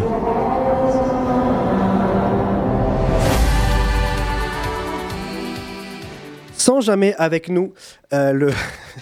J'adore cette chanson.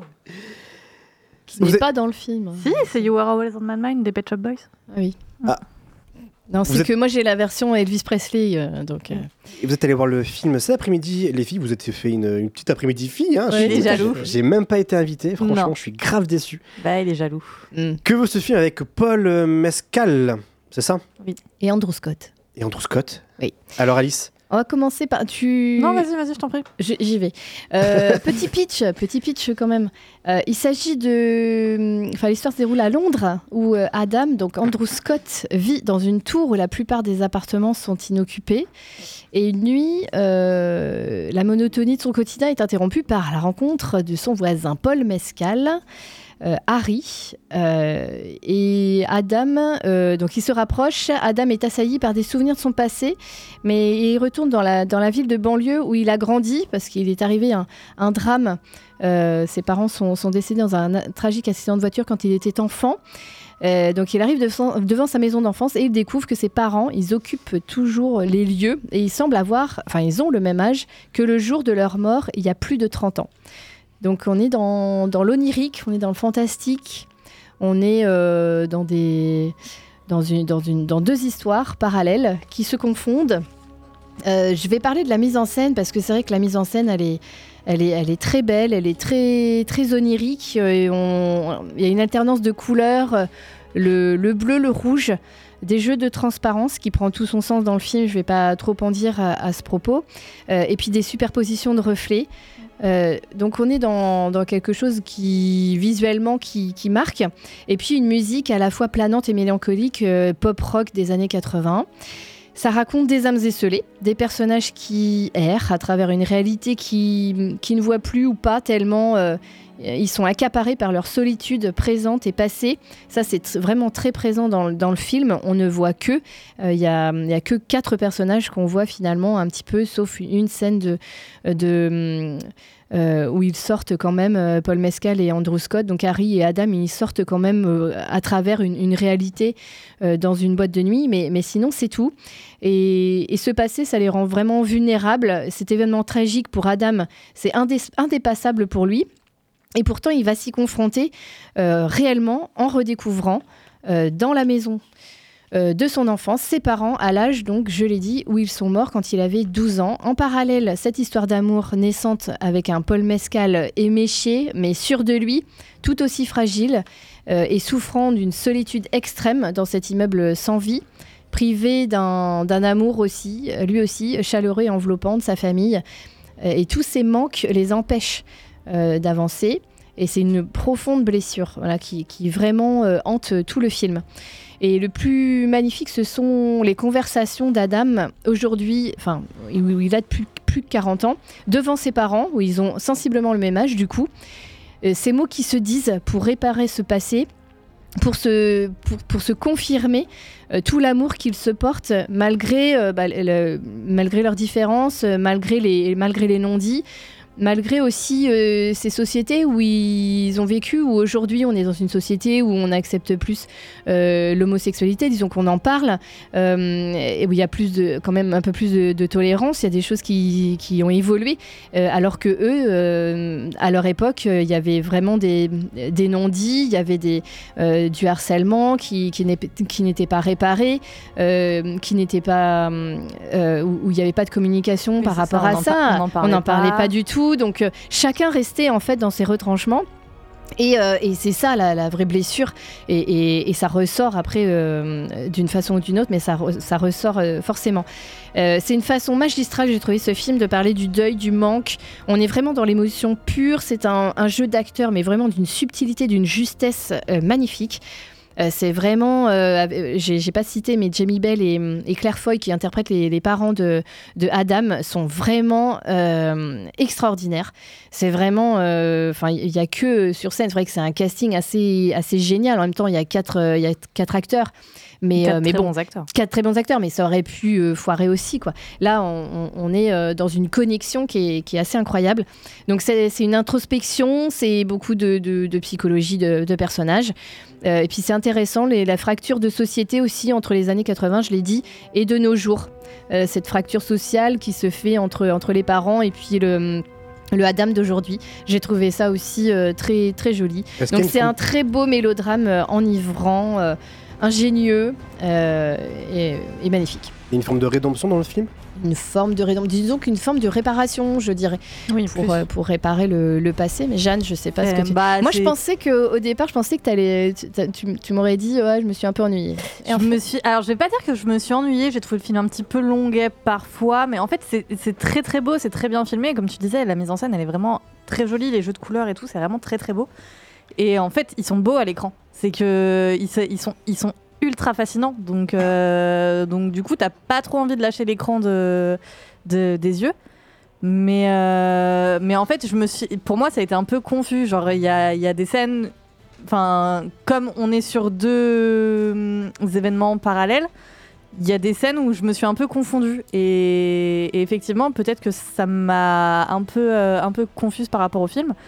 Euh, après, je pense que j'ai encore un peu de mal à le digérer pour l'instant. C'est, on l'a vu cet après-midi, hein, c'est, un peu récent. Mais, euh, mais, mais en tout cas, ouais, j'ai trouvé ça très beau. J'ai trouvé ça euh, un, peu, un peu difficile quand même.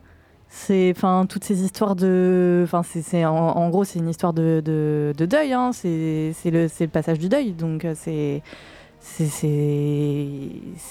parfois difficile à regarder, mais, euh, mais ça reste un très très beau film euh, avec, euh, avec des personnages fascinants vraiment quoi. Et en fait, il se confronte, quoi. À un moment donné, il, il enfouit, il enfouit, il dit Mm. Oui, Mais oui, ça. ça. fait longtemps. Oui, parce que c'est euh, un personnage qui parle très très peu. C'est ça, et, et- et qui s'est euh, qui s'est vraiment muré, emmuré euh, de- derrière ce, ce trauma. Et, hum, et à un moment donné, ça ressort, quoi. Et, et s'il veut écrire, et s'il veut continuer d'avancer, euh, et, ben, il se sent obligé un peu d'extérioriser tout ça. Et et c'est ça, il se, il se confronte avec ce, avec ce passé tragique, et à un moment donné, il est, il est obligé, quoi, de, Bah, passer par des émotions Bien très, sûr. très dures et de réparer euh, tous les, euh, on va dire, les manquements que, que forcément euh, ont un peu tous les parents. Enfin, disons que euh, voilà, on s'améliore, mais il y a des choses, euh, il y a des choses fon- forcément où euh, il y a eu un manquement, il y a eu quelque chose qui a été mal dit. Euh, qui a été mal digéré, euh, il y a quelque chose qui, qui n'est pas passé, euh, euh, même s'il y a d'autres choses, évidemment, et pas que des, des, des, choses négatives.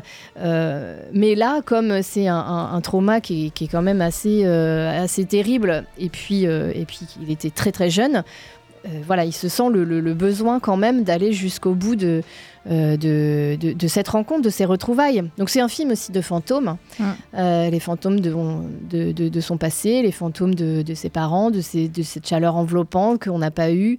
Euh, donc c'est assez psychologique quand même. Et puis c'est un film sur la solitude, hein, très très très grosse solitude de ces personnages qui ne croisent personne. Cette Oui, grande tour au Oui, cœur de Londres, on est- on c'est est fou. Voilà, sauf dans cette scène de boîte de nuit. Euh, euh, où là, bon, bah, évidemment, il y a, il y a- il y a beaucoup de figurants. Euh, mais sinon, euh, donc c'est vraiment un très beau film. Alors évidemment, on pleure.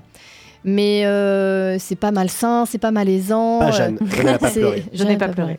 Mais, mais c'est vrai que la dernière scène, alors moi je. Oui, oui. Allez-y. Après, c'est touchant, c'est extrêmement touchant. Ah ouais. Et euh, j'aurais pu pleurer hein, sur un, un film comme ça. J'aurais. Mais j'ai pas de cœur, donc je pleure pas. Bah, mais euh, j'ai pas mieux. Tu te antoinises ou quoi Vraiment, j'ai pas mieux. Mais, euh, mais bah, tu sais, à force de le côtoyer, au bout d'un moment. mais non, non, c'est un film hyper touchant. euh, et c'est- je pense que oui, pleurer devant ce film, c'est pas choquant. Quoi. Non. Je pense que c'est même euh, assez, assez, assez naturel, ou du moins de ressentir Oui, euh, vraiment le, le, euh, quel- un- un- le petit cœur qui se froisse, quoi. Parce que Ouais, euh, c'est c'est vraiment. Mais, mais euh, cette, cette dernière scène, pas le- la dernière image, la dernière Ouais. scène, et puis cette euh, fabuleuse chanson euh, The Power of Love, euh, là qui De est- Frankie Goes to Hollywood tout à fait Ah là là. qui est magistralement euh, utilisé Oui. dans ce film et dans cette fin. Je, je n'avais pas imaginé euh, plus belle fin pour ce film. Et, euh, et c'est une fin qui est très réussie. Oui. Donc, euh, Regardez la série Misfits. Il y a aussi The Power of Love de Frankie Goes to Hollywood. Et Cashback aussi, c'est un, un vieux film. J'ai montré un- Oui. euh, le DVD à, à Jeanne, qui est un super film aussi euh, anglais. Donc euh, oui, allez, moi je, moi je conseille euh, en tout cas euh, plus que Oui, jamais bien d'aller voir ce Allez- film. Allez-y, c'est en vraiment- VO. C'est un très très film. Oui, par contre en VO, hein, parce que Donald bien. Renew, euh, là j'étais en mode euh, non, non, non, non, c'est pas possible. Allez-y en VO. Aïe, putain. aïe, aïe, feels like fire. Ouais. C'est c'est terriblement. euh, Oh, on veut qu'elle pleure On est- Oh, on veut qu'elle pleure Oh, on veut qu'elle pleure Non, mais c'est c'est vraiment superbe. C'est vraiment. euh, Ouais, très, très bien euh, utilisé, ouais. Ouais, une super utilisation de ce, de ce titre, au début et à la fin. Donc allez-y, et puis bah, là, c'est magistral le jeu euh, qui, qui livre là Paul Mescal et Andrew Scott. Andrew Scott, euh, voilà, su- super acteur de théâtre aussi, euh, anglais.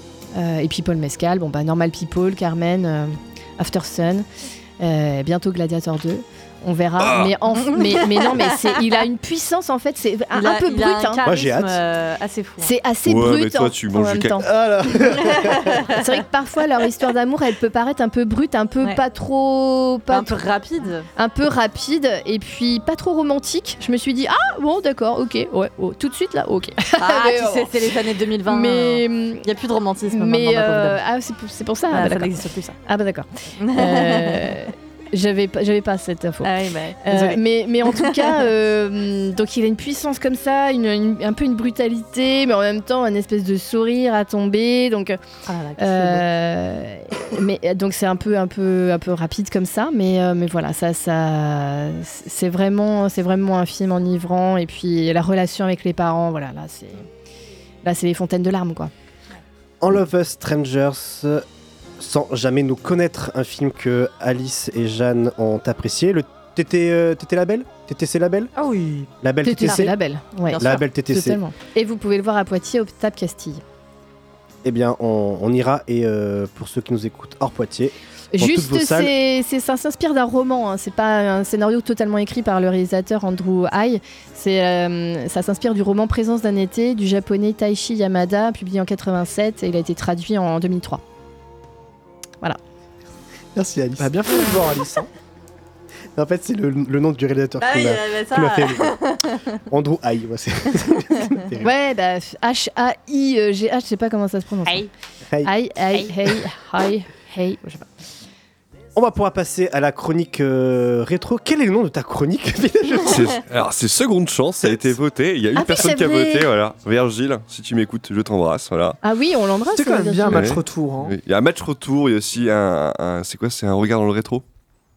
Euh, oui, j'ai dit ça tout à l'heure, mais c'est vrai que ça- plus, ça- ça euh, change, ça- de, formulation change. pour présenter le, En fait, la chose. à mais, chaque film, un nouveau nom euh, Ouais. de, de- de- de rubrique, c'est sympa. Bon, c'est original. En C'est gros, c'est la chronique où je me fais plaisir, tu vois, où je choisis un film que j'aime bien parce que c'est tellement rare au niveau de l'actualité, au niveau au niveau des films que je vois en salle, voilà. C'est une petite Bah, après, bulle, tu tu vois, les pour choisir, hein, Après, tu les choisis, les films que tu vas voir en Eh, salle, c'est clair. C'est clair. Et quoique, aujourd'hui, cette semaine, tu n'as pas choisi d'aller voir Madame Webb ni Bob euh, Marley. Alors, Et Bob Marley, j'ai fui devant le cinéma. Et euh, ça t'a- Charles. et ça t'a réussi, quoi. Ah bah oui, oui, je suis, je suis presque de bonne humeur aujourd'hui. Tu vas, tu vas pouvoir nous parler, nous reparler ou nous parler oui, d'un film euh, qui est sorti en 2009, si je ne Un dis pas de- gros morceau, ouais, un gros morceau, Terminator 4, voilà. Et euh, bah, je pense que là, je vais défendre l'indéfendable, entre guillemets. Vas-y, envoie la bande-annonce. Ah non, mais euh, t'as pas une intro? Non, non, c'est bon. C'était ça l'intro? C'était ça mon intro. Ok, bon. tu es très, très surprenant. hein. Oui, oui. Toi et moi, J'adore la bonne annonce. nous Ouais, étions moi aussi. déjà en guerre. Avant même notre naissance. Je savais que ça arriverait. C'est un peu notre histoire, en fait, Greg. Je pensais connaître notre ennemi. Mais je ne sais pas si nous pouvons gagner cette guerre. Les machines nous surpassent en nombre. Et nous avons tous tellement perdu. Mais ce n'est pas le futur contre lequel ma mère m'avait mis en garde. Qui êtes-vous? John Connor John Connor Quelque chose a changé. Ça, j'adore. Le diable n'a pas perdu son temps. Si tu nous as déjà sauvés dans un autre futur, tu peux nous sauver dans celui-ci. Tu as essayé de tuer ma mère. Tu as tué mon père. Si on continue On est morts On est tous morts tueras pas.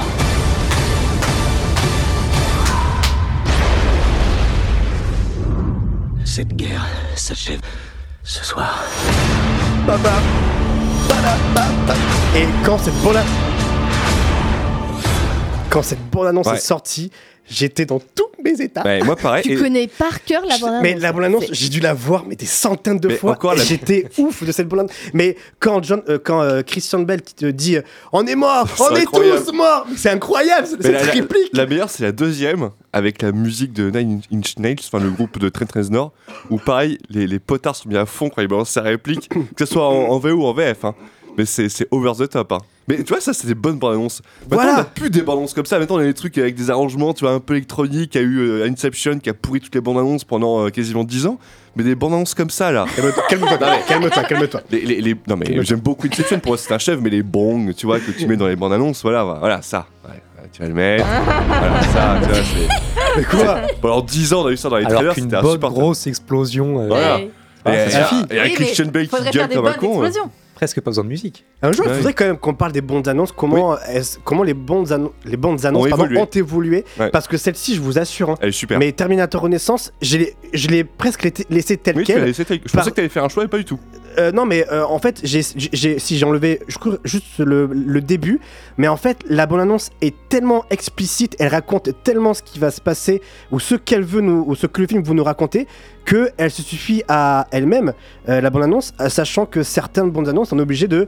Par, ben, par exemple, je parle pour Madame Web ou pour Bob Marley, ben, j'ai fait des coupes parce y a certains passages, on s'en fout. Là, dans Terminator, ben, t'as tout. Point barre. Voilà. Et c'est pour ça que c'est une excellente bande annonce. Et en plus, c'est Christian Bell qui dit On est mort, on est tous morts. et en plus c'est un film plutôt pas mal et je vais détailler ça dans ma chronique mais un film sorti du coup comme tu l'as dit en 2009 le 22 mai aux États-Unis, le 3 juin chez nous euh, en France. Donc été 2009, un été magnifique avec des super chefs-d'œuvre tels que Transformers de la Revanche ou G.I. Joe, le réveil du Cobra. Oh. C'est ironique, bien évidemment. Mais après, il y a aussi des bonnes surprises, hein, comme Ah Terminator ouais, Renaissance, mais G.I. aussi. Joe, euh, G.I. mais- Joe, c'est c'est quelque chose. hein. mais il y avait aussi le Star Trek de J.J. Abrams, c'était un été, tu vois, avec des, des petites surprises, voilà.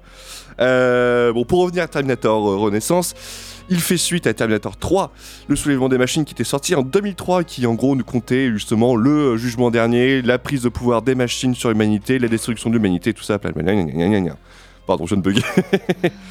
Donc dans ce Terminator Renaissance, nous retrouvons euh, du coup John Connor, incarné par euh, bah, du coup Christian Bale, qui du coup va devoir lutter contre les machines pour sauver le destin de l'humanité tout en s'alliant avec un certain Marcus Wright, interprété par Sam Worthington, qui à l'époque n'était pas encore connu pour son rôle de Jack Sully dans Avatar, parce que en fait, Ça allait sortir six mois plus tard. c'est ça, et euh, au préalable, en fait, McGee était allé voir James Cameron pour avoir des bons conseils du, du maître quand même, et euh, Cameron lui avait conseillé justement de prendre Sam Worthington pour le rôle de Marcus Wright.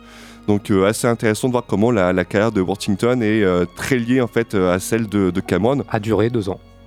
Oui, non, bah après il a fait a chose repris dix ans il plus a fait tard. des choses bien entre. euh, oh non, je cherche, moi non, peut-être pas. Enfin bref.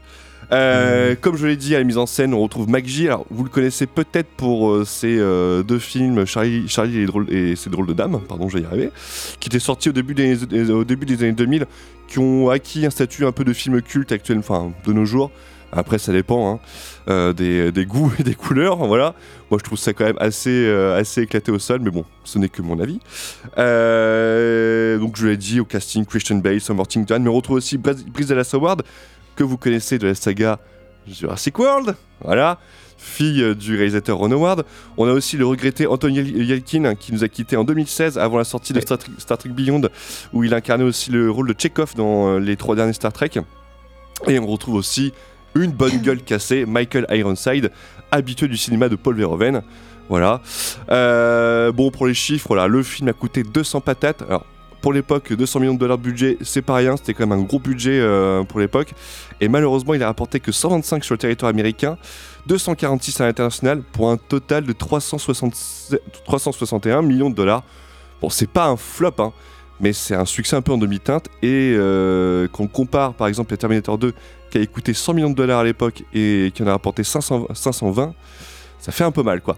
Et au passage, à titre de comparaison, Terminator Genesis, qui est la purge, qui est une purge infâme, on a rapporté 440. Voilà.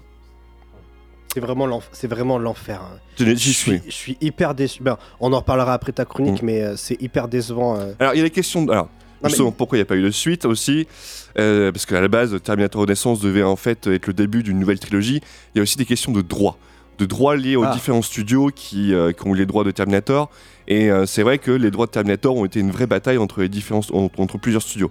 Et ce qui, en fait, euh, En fait, Terminator, Renaissance aurait pu avoir une suite, c'était en pourparler en 2010, sauf que les droits ont échappé, euh, je crois que c'était la Columbia qui avait les droits à l'époque avec... Non, euh, dans, dans l'histoire, c'est qu'il y a le- le- l'entreprise qui, avait les- qui avait les droits de la franchise à déposer le bilan. Alors c'est. Mario Cassar et euh, Andrew euh, et euh, Vajna. Donc c'est ceux qui avaient qui avaient produit Terminator 2.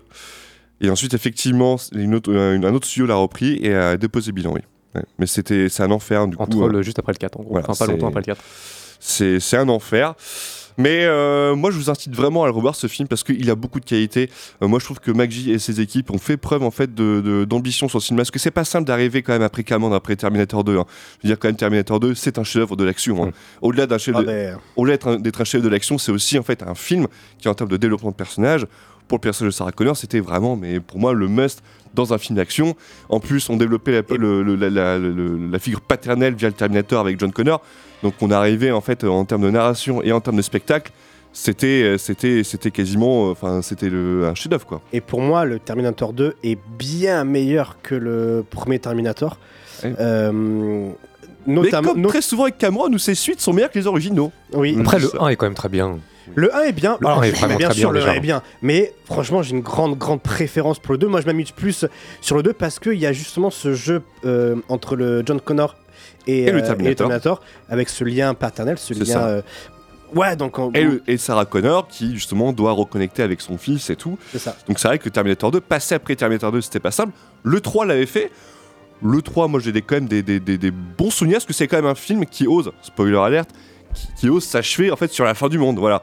Pendant tout le film, on vous dit voilà, ça va être la fin du monde, mais on va se dire que on- on- normalement dans tout film américain, ce truc-là est censé être désenclenché et on est censé sauver le monde. À la fin de T3, c'est réellement la fin du monde et c'est là où après se déroule Terminator 4.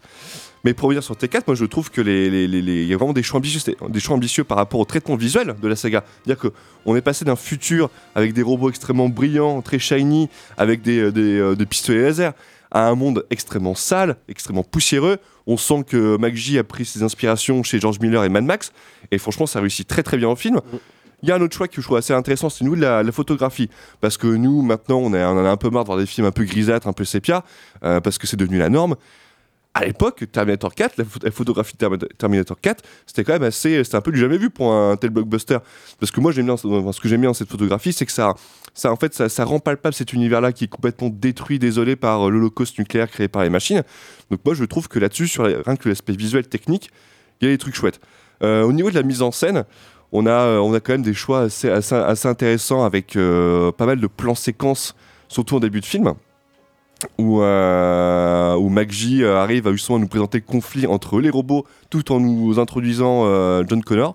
Je trouve ça assez chouette quand même. Le tout début, moi, l'espèce de baston là, euh, au niveau des anciennes entêtes du SETI, ça Mm. envoie du pâté. Et puis, bon, après, c'est pas une mise en scène exceptionnelle. hein. C'est très, c'est très convenu. Mais en tout cas, ça, sait faire, ça, ça fait les choses. Les scènes d'action sont bien découpées, c'est propre, ça met en avant des beaux décors naturels et des putains d'explosions.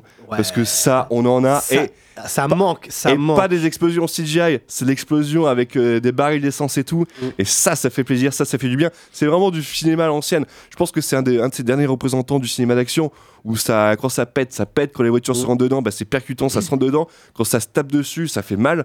Et ça fait du bien en fait de voir ça. De revoir ça actuellement, quand on voit en fait l'offre des blockbusters qu'on a actuels, ça fait du bien. Et c'est un film en plus qui arrive en fait à communier le meilleur des, euh, des effets spéciaux, c'est-à-dire à la fois les innovations techniques. Alors après, ils ont tenté de recréer un Schwarzenegger en CGI. Ouais, mais c'était le début. C'était le alors, début. euh, mais on Ça- leur pardonne. On leur pardonne parce que c'est ALM et il fallait tenter et que c'est par des expériences comme ça qu'on en arrive après à Rogue One, on arrive à faire des choses assez intéressantes. Et à côté de ça, on a de l'animatronique, on a de la maquette et euh, on a surtout euh, Stan Winston avec le Stan Winston Studio. Donc monsieur Stan Winston qui a travaillé sur Aliens, qui a travaillé sur euh, les Jurassic Park, qui a travaillé sur Terminator 2, qui est en fait un des plus grands créateurs d'animatronique pour le, le cinéma. Qui, euh, bah, qui nous a quitté d'ailleurs en 2008 sur le tournage de Terminator 4 et c'est un grand monsieur bah, qui nous manque beaucoup parce que c'était quand même ses animatroniques étaient absolument fabuleux. Et pour Terminator 4 il a fait euh, genre les T600 qui sont absolument euh, glaçants parce qu'on voit la peau qui se décompose sur leur enveloppe en métal. Moi je trouve ça super. Ou même les, les- les robots les, les motos robots Terminator qui sont magnifiques. Donc il y a l'animatronique il y a la maquette parce que l'explosion finale qui se déroule à San Francisco c'est de la maquette, c'est un truc qu'ils ont refait en studio et euh, j'ai vu le making of, mais c'est improbable. Et ça, on ne le voit plus. Il n'y a plus ce, ce cachet-là. Maintenant, c'est. bah, je dis pas que c'est nul le numérique, mais il n'y a pas cette patine qui fait qu'on arrive à accrocher au, au truc. Ouais, moi je te rejoins parce que Ouais. c'est vrai que les effets pratiques, euh, enfin visuels pratiques, donnent plus de charme Et puis- à, à un film que les effets visuels. Et quand t'as les deux et que t'as une bonne synergie, et bah techniquement, c'est imparable en fait. Donc moi je trouve que ce film là-dessus, sur le plan technique, il est impossible à attaquer. Alors après, bon, le qui, qui blesse un peu, c'est peut-être au niveau de l'écriture de la narration. Parce que voilà, le film est un peu partagé en deux temps. On a cette première partie où on découvre ce monde désolé au travers des yeux de Marcus Wright qui est joué par Sam Worthington. Sans vous spoiler, en gros, le mec se réveille des années après en fait euh, le jugement dernier, et en fait, on découvre à travers ses yeux, voilà, ce monde complètement détruit, désolé. Et euh, il y a un moment de bascule, en fait, où on découvre sa vraie nature, voilà. Et après, le film se contente d'être en gros une histoire de, euh, de, sauvetage en milieu hostile. Bon. Euh, après, son traitement, par contre, au personnage, je- trouve que le, point fort du film, c'est le traitement de, de- de ce personnage-là, Marcus Wright, qui envoie un peu à Robocop de Verhoeven. Euh, en plus, ce qui est marrant, parce que du coup, comme je le disais, il y a Michael Ironside dans le film, donc je pense que McG, ses deux grosses inspirations, c'était Mad Max et Robocop. Et c'est traité, et je trouve que c'est un tout petit peu expédié. Bon, il n'empêche que bon, en soi, ça va pas, euh, c'est pas gênant parce que c'est tellement généreux en termes d'action, c'est tellement généreux en termes de situation et tout que c'est, euh, ça en reste très plaisant à voir comme film. Euh, moi, je trouve que bon, voilà, ça tape pas les sommets comme Terminator 2. Je pense que McG était très conscient qu'il pouvait pas en fait arriver à ce niveau-là, tu vois. Et du coup, c'est pour ça qu'il a fait des choix en fait un peu, un peu différents comparé à la, aux trois premiers films. Et c'est tout à son honneur parce qu'en fait, il livre, un, moi je trouve un, un divertissement, un spectacle très solide. Et euh, franchement, bah, rattrapez-le, quoi. Allez-y. Surtout quand on voit ce qu'on qu'on a eu par la suite, c'est-à-dire Genesis, qui est une mur- et, une- euh, et l'autre- c'est que. bah, c'est Dark Fate, Dark, Dark Fate. Dark Fate qui a été euh, qui a été produit et écrit par euh, par James Cameron. Mais bon, Dark Fate, moi je, je trouve que bon, c'est pas une purge ultime, c'est très inégal. Mais comparé à Genesis, Genesis Ouais. c'est une merde infâme. Ils ont chié sur la saga, ils l'ont à moitié rebooté avec leur euh, paradoxe temporel. C'est infâme. Terminator Renaissance, un film de McG. Moi, je te rejoins entièrement sur ce que tu dis parce que je trouve que enfin, on voit concrètement ce que James Cameron et je ne sais plus euh, Jonathan Liebesman, je crois, pour le Terminator 3, si je dis pas de bêtises. Euh, attends, c'est non. Non, bon, tu vas vite, J'ai plus le vite nom en fait tête. retrouver, mais en tout cas, tous ceux qui nous ont teasé euh, sur les films précédents, ben là, ça y est, ça se voit, c'est concret. C'est Euh, Jonathan Mostow. Jo- Pardon, Jonathan, j'avais juste, juste le Jonathan. Euh, ouais, c'est concret, ça y est. Donc, euh, et c'est ça qui est intéressant dans, dans, dans, dans cette saga, c'est comment on voit. euh, bah, alors, enfin, c'est ça qui est dommage, c'est que moi j'adore ce film et j'aurais vraiment adoré qu'il y ait une trilogie et savoir comment John Connor envoie Kyle Reese, tout ça. En tout cas, euh, ce qui se passe dans le futur. Et euh, MacG, bah, il s'en sort plutôt pas mal. hein. J'ai revu le film ce matin et j'ai plutôt été euh, conquis par, euh, par les scènes d'action. Et puis, et puis tu as ce charisme de Christian Bale. Tu n'as pas forcément beaucoup parlé, mais, Ouais. mais moi, je trouve que Christian Bale, il claque sa mère quoi, dans ce film. Qui était pas Il partant est- du tout au début pour faire le film, parce qu'en fait, il voyait ça comme un gros film bourrin un peu débile. Et en fait, il a fini par, euh, par accepter le projet. Et il se donne- franchement, il se donne à fond. hein. Ils en a fond, mais euh, et puis je- trouve qu'il tient bien son rôle quoi, euh, de John Connor, un peu bah, le, le vrai soldat, euh, très euh, très masculin, très euh, euh, très viril. Alors que euh, on a un Kyle Reese euh, dans Genesis, là, interprété par je ne sais plus qui, qui est euh, une huître totale. euh, Ah, c'est. Bah non, c'est le euh, destructeur de franchise. C'est comment il Oui, s'appelle non, euh, oui, Jay, Cour- Jay Jay Courtney. Courtney, le, dé- bah, le ça, voilà. destructeur de franchise, qui a fait Die Hard 5, qui a fait Genesis et qui a joué dans The, The, The Suicide Squad. Le mec, c'est plus, c'est plus une filmographie, c'est un casier judiciaire. Mais voilà, donc ouais, donc MacG, il a fait du bon travail. il a été très humble, très humble, très humble, pardon, dans ce qu'il a proposé, puisqu'il Ouais. savait très bien qu'il pouvait pas faire mieux que mieux, hein. que, que, Termi- que, hum, James Cameron. Mais ça marche. Le gars, le gars, il je pense qu'il a, bou- il aime beaucoup les, les, les Terminators et ça se ressent. Il dans- aime l'univers, ça se Il sent, aime ouais. l'univers et euh, ça fourmille de petites idées. C'est plutôt original euh, en termes de, de, de, de post de post-apo, puisqu'on voit, on voit différents Terminators. Ouais, donc c'est cool le Terminator Renaissance et j'aurais tellement aimé qu'il y ait d'autres suites pour Ouais. euh, approfondir cet univers post-apo qui, euh, là, euh, ben, devient concret dans- sous nos yeux, devant nos yeux, de ce que nous a teasé Keller Reese dans les Terminator 1 euh, de James Cameron. Donc ouais, donc c'est, j'adore ce film et je, moi, je, je te l'ai dit en, en privé, hein, mais moi je le place vraiment derrière Terminator 2. C'est Terminator 2, Terminator 4 et Terminator 1 parce que je trouve que moi, c'est ce que je veux voir dans un film Terminator. C'est ouais, c'est T4 qui nous a proposé ça et voilà, tout simplement. Et c'est, après euh, les autres, je les compte pas. Si le T3, je le, je le compte. Si, le T3 est pas mal. Mais après les autres, je, je compte pas du tout. En tout cas, ça a rattrapé sur Amazon. Il est sur Amazon Prime si vous voulez le revoir. Et sur MyCanal, euh, MyCanal. Alice pour toi. Oui, sur ma bah, je suis en train de, de voir, oui, qu'il est effectivement dispo Ah, sur c'est ce, que Canal. t'as- c'est ce que tu regardes là? Ouais. Je l'ai mis dans ma liste du coup parce Ah que bah à chaque fois les, les les chroniques de Matisse, ça me donne envie de revoir Oui. ou de voir les films et du coup. euh, Et tu l'as vu celui-là? Je l'ai vu, mais il y a longtemps. Il y a Comme j'avais vu euh, Prince of Persia euh, il y, a, il y a plusieurs années et que j'ai rattrapé. du Temps et que Mmh, j'ai mmh. rattrapé du coup euh, après la chronique de, de Matisse. Avec Et Antoine. alors, on va. C'était plaisant. Du coup, Prince of Persia? Yes. Ouais. j'ai une question. Le film Assassin's Creed, t'en Non. penses quoi Ah non, non, ça Non, c'est la- non, non, ça, c'est que la- Alors, tu on t'es n'a quand même pas fait une forcément le- spécialité de- de- d'offrir une bouée de sauvetage à des films qui ont. Ah non, ça, y a pas de bouée de sauvetage. Non, ça, je balance une Parce que enclume je dessus. l'ai- hein. je l'ai vu en étant gosse et je me souviens que ma mère m'a emmené, elle m'a déposé au cinéma et quand je suis ressorti, je lui ai dit j'aurais préféré rester à la maison. C'est tout ce dont je me souviens. J'ai- Je l'ai Ah, revu c'est récemment, mignon. c'est c'est une purge. C'est une purge. Vraiment. Terminator Renaissance, un film que vous pouvez rattraper sur Amazon et aussi sur MyCanal. euh, MyCanal. Tout ça pour entendre Christian Bell dire Si on continue, on est mort On est tous morts Ouais, juste pour ça, allez voir le film. euh, C'est juste argument, pour ouais. cette Oui, euh, oui. Réplique. Mais non, mais elle est extra Si on cette réplique. continue, on est mort On est tous morts Et c'est ce qui va passer d'ici quelques minutes avec le contest d'Antoine. On va se faire une petite pause musicale avant de, euh, bah, de passer à la guerre. Et euh, sachant que, bah, sachez juste qu'il il y a une petite guerre là qui se prépare euh, jusqu'à la fin de l'année. Ça va être très très Ouais. rude et très très dur. On va s'écouter la bande originale euh, de Terminator. De Daniel Elfman, c'est ça? Non. Ah, Ah non, le- non, non, j'ai pris le, le- le- Ah, l'original ouais l'original. D'accord. Désolé. Ouais, pas de souci. Mais on va pas se l'écouter en entièrement, en, en entier, pardon. On revient dans 3 minutes. Ne bougez pas pour le contest d'Antoine.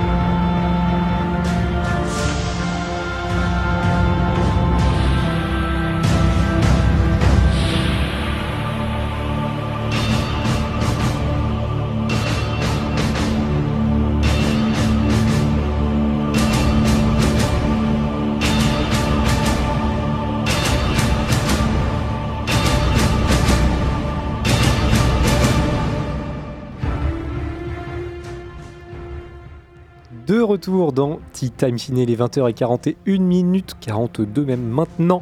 On vient de s'écouter le thème original de Terminator, bien sûr, toujours un plaisir. Il nous reste quelques minutes avant, nous aussi, de faire la guerre, vous aussi, de faire la guerre lors du 10 contest. Mais d'abord, petit point box-office. Oui, oui, oui, très rapide. Alors pour vous dire qu'en France, euh, la grosse comédie franchouillarde de Clavier et Bourdon ont pris la tête euh, du box-office. La Cocorico a rassemblé 584 000 personnes pour sa première semaine. Deuxième place, on a le dernier Jaguar avec 222 000 entrées. Troisième place, le der- dernier Dupleux, Dali. euh, qui a réalisé plus de 200 209 209 000 entrées. Pardon. Meilleur départ pour Dupieux. euh, Voilà. Avec Ouais, mais il y aura un autre film dans 3 mois, donc peut-être Ouais. que ça va changer, on sait pas. hein. Il y en aura 4 d'ici la fin de l'année, donc. euh, Ouais, bah, s'il progresse à chaque fois, et... il va faire une belle pitié, année. hein. pitié. Pas le Dupieux Universe où il fait, il fait un film tous les mois, à chaque fois ça dure 60 minutes, c'est une Et à idée chaque fois, a c'est eue en se bien. levant le matin. Oh.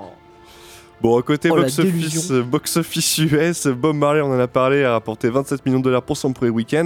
Madame Webb, 15 millions pareil pour son premier week-end. Alors là, par Catastrophe. contre, c'est un naufrage, c'est Argyle, 4,7 millions. Je crois que c'est son troisième week-end. Mm. Il il- dans le monde, il totalise 66 millions de dollars de recettes, sachant que le, le projet a coûté 200 millions de dollars. Voilà. Ouais. Après, c'est un film Apple TV. Je ne sais pas comment ils comptent, comment ils distribuent leurs trucs. Mais en tout cas, en ce qui concerne la sortie cinéma, ouais, c'est un peu catastrophique. C'est un carnage. voilà. C'est bien de finir avec ça. Ah oui, mais c'est parfait. hein. Tchup, tchup, tchup, tchup. Contest, Antoine? Conteste. Eh ben, on y va pour le contest. C'est quand même mieux que le thème de Terminator, cette musique. Oh, il y a match, il y a match. Oh, oh, oh. Moi, je préfère euh, Terminator. Ouais, bon, moi je préfère le contest. Euh, le contest, donc le test pour voir si vous êtes au courant de l'actualité cinéma du moment, des déclarations d'anniversaire, comme euh, toujours maintenant désormais. Un point par bonne réponse. Et que le, le meilleur gagne, en tout cas le moins pire. Euh, sachant que, petit point avant de démarrer. Suite à l'absence euh, de euh, Mathis la semaine dernière, euh, si on regarde le podium, on a à la troisième place Mathias avec 18 points depuis le début de la saison. À la deuxième, loin devant, Mathis avec 41 points. Et Greg, du coup, repassé devant avec 42. Putain. Il est tellement dégoûté. La bataille fait rage Non, mais- pour, la, pour la première place. Ah, puis en plus, ça, je suis dans, je suis dans le dur, ça va être compliqué. Oh. Ah non, ça va être compliqué. Et la, la- bataille, euh, la bataille peut être rude Tu pour sais le... comment on appelle ça en psychologie C'est la stratégie auto-handicapante. Ah non, non, non, là, je Là, suis c'est vraiment. clairement ce que t'es en train de faire. Ah non, non, non, non. Là, non. tu t'auto-handicapes pour te Ah dire non, que non, si tu rates, c'est parce que t'as la gueule de bois. Mais non, alors j'ai pas la gueule de bois, j'ai Oh, juste mal au arrête. crâne. Ouais, mais c'est pareil. Et j'ai mal au dos, oui, c'est handicapant. pas la gueule de bois, j'ai juste mal au crâne et j'ai bu un peu hier soir. Bon, C'est ça. Il est arrivé. Et, ah, non, Je vois pas le rapport. On, on va, on va vous dire. Il est arrivé euh, dans, le, dans la scène. Il nous a dit Oh là, j'ai bu trois verres de vin. ah, je suis mort. euh. Ça, ça va, le, gars. Trois verres de vin, quoi. Viens à Bordeaux, tu vas voir ce qu'elle s'appelle picoler, quoi. Bon, bref. Est-ce qu'il est vraiment en train de gatekeeping l'alcoolisme? Je ne sais pas. Moi, je m'enfile 8 bouteilles. en plus, je ne bois pas. Je, je bois pas d'alcool. Euh, cela dit, la bataille peut être rude aussi pour la troisième place sur le podium, puisque donc Euh. Mathias a 18 points, Alice 14 et Jeanne 12. Rien n'est donc joué euh, non plus à ce niveau-là. Euh, on démarre? Oui. Vas-y. Allez, c'est parti. Première déclaration. Moi, je suis une grande fan de Tom Cruise. Pouvoir jouer des choses aussi Léa subtiles. Oh, Je je l'avais dans la tête et j'arrivais pas à le trouver. Léa Seydoux. Et il aurait dû avoir un Oscar, blablabla. de Greg exactement. Ah, Pouvoir jouer des choses ça. Euh, presque pouvoir jouer des choses aussi subtiles que Eyes Wide Shut et en même temps faire des films d'action comme Mission Impossible, c'est hallucinant. Tom Cruise est vraiment un grand acteur, je trouve ça très étrange qu'il n'ait jamais eu d'Oscar. D'ailleurs, Léa Seydoux, c'était dans le vidéoclub de Combini. Ah, mais je l'ai vu en Ah. plus, merde. Voilà. Euh, un point du coup pour Greg. Euh, deuxième déclaration. Ce fut un processus assez long car j'ai vraiment mis dans cette histoire une grande partie de ma vie personnelle. J'ai écrit ce scénario Andrew pendant la pandémie. Andrew Haye, Greg au taquet. Euh, j'ai écrit ce scénario pendant la pandémie enfermé chez moi, ce qui m'a pensé, à aller- ce qui m'a poussé à aller sans doute encore plus loin dans cette introspection, dans la perception de mon propre passé. Euh, Blablabla, blablabla, euh, Andrew Haye à première. euh, Blablabla, c'est ça qu'il dit à la fin de la citation. non, c'est pas ça qu'il dit. C'est que j'avais pris une très longue déclaration. Je vais pas le faire tout en entier. Mais euh, l'interview est sur le, site de première, est en première, et elle est, euh, elle est très chouette. Enfin, de- une très intéressante interview d'Andrew Haye. Euh, Haye, je ne sais pas. Bref, on s'en fout. Euh, Andrew. Euh, le réalisateur de All of Us Strangers, dont, euh, dont Jeanne et, et Alice nous ont euh, formidablement bien parlé Et tout qui a- à l'heure dans l'émission. Et qui a reçu le label TTC. Voilà, sachez-le. Exactement. Tout à fait. C'est un. Sachez que c'est. Enfin, il faut le- l'homologuer ce truc quand même. Il faut le, le mettre quoi. Faut faire, euh, faudrait faire une pastille, tu sais, où Ouais. on pourrait coller sur les films. C'est vrai. Tu veux pas faire ça, toi Une petite pastille euh Si, je peux faire ça. Petite, euh, petite pastille, et puis euh, peut-être qui sait, un jour, un jour, il y aura, euh, il y aura une affiche, euh, en 4x3 ou en, en 120 Ah 160 ouais. dans la rue avec le petit logo TTC en bas. Ouais, j'avoue. Ouais, ça Classe. serait. eh, Imagine. Oh les spectateurs qui Avant- diront euh, avant- le, avant film ça, est logo peut avoir une TTC. affiche pour les Oscars, s'il vois vous pas. plaît C'est vrai, c'est vrai, c'est vrai, c'est vrai. Oui, parce qu'on on- enfin, on le répète, hein, on commente euh, dans trois semaines la cérémonie des, des Oscars- des Oscars. C'est vrai qu'il faudrait peut-être commencer à faire une petite affiche. Ouais, ouais, mais j'avais commencé un truc, penses, mais je là suis pas très. Mais il y a un truc qui est prêt, mais je suis pas très content, donc je voulais le changer un peu encore. euh, D'accord. Voilà. Après, Euh, euh, t'as encore trois semaines, ça, ça, de- ça devrait aller là. Ouais, non, mais c'est enfin, c'est que si on veut prévenir les gens, peut-être avant trois semaines, ce serait bien quand même. Oui, Oui, oui, oui, bah après, on sera, on sera peut-être prêt pour le podcast. euh, pas, Ah, voilà. oui, d'accord. Euh, bref, deux points pour Greg. Euh, grâce à Android. Troisième déclaration. J'ai tendance à ne pas expliciter les détails dans les films. J'ai parfois l'impression que le cinéma me nourrit trop à la petite cuillère. Ah, et c'est sans doute pour cette raison que je me bats contre ça. Alex, Alex Garland. Alex, Alex Garland. Garland. Ah, mais c'est pas possible. Euh. L'interrogation sur le Texas et la Californie, c'est une question que je veux que le public se pose. On a dit aussi que c'est de la science-fiction, mais ce n'est pas du tout le cas. Alex Garland à Empire à propos de son prochain film Civil War, Ouais, grosse attente. qui a l'air trop bien. Il sort quand lui? En avril. Avril, oui. En avril. Euh, troisième point pour Greg. Et on va enchaîner avec un joyeux anniversaire. Michael Bay. Ah. Ce n'est pas l'anniversaire de Michael Bay Marshall Ali. Non plus. Non, merde. Ah, il Euh, a révisé Ah ouais, il a révisé les anniversaires. euh, Ça me le propose sur mon portable, vous voyez les trucs Oh, mais apparaître. t'es t'es malaisant à avoir tryhard comme ça. Ce n'est pas euh, Oh là là. ces deux personnes-là, c'est quelqu'un qui est né le 18 février 1954, qui a donc 70 ans aujourd'hui, qui est né à Englewood, New Jersey, Willem Dafoe. aux États-Unis. Donc non, ce n'est pas William Dafoe. Acteur, chanteur, producteur américain. Hugh Jackman Non, il a, non, quoi qu'il a pas Oh, ça va, eh, ah, ça va. Dès son deuxième film en tant qu'acteur, il tourne pour De Palma, quand même, dans Carrie et au bal du diable. Oh. Et il connaît le succès, un succès majeur dès son quatrième film en tant qu'acteur. Euh, il a très vite percé dans une œuvre de John Badham. Travolta. John Travolta, bonne réponse de Greg. Invincible. Film Il est de John. Badham où il joue Tony Manero. C'est dans Greg. Euh, Grise. Non. Mais non, euh, pardon, c'est l'autre. La chèvre du samedi soir? Exactement. C'est ça, voilà. La fièvre du samedi soir. Il a joué pour Stallone, Tarantino, John Woo, Malik McTiernan, Tony Scott. Très belle carrière pour John Travolta, Ah, à qui euh, on souhaite un joyeux anniversaire. Tony Scott, moi je l'adore, je l'adore dans euh, l'attaque du métro 123. Ah, Exactement. C'est dans. Je- C'est pas mal. Je l'adore. Eh, tu devrais peut-être, euh, non? Il y a Unstoppable que je vais faire aussi. Qui est pas mal. Ah ouais, ouais, ouais, euh, euh, ouais, ouais. de Beyoncé. Hein? Ah, Ouais. ouais, te fasse. Oui, si tu veux.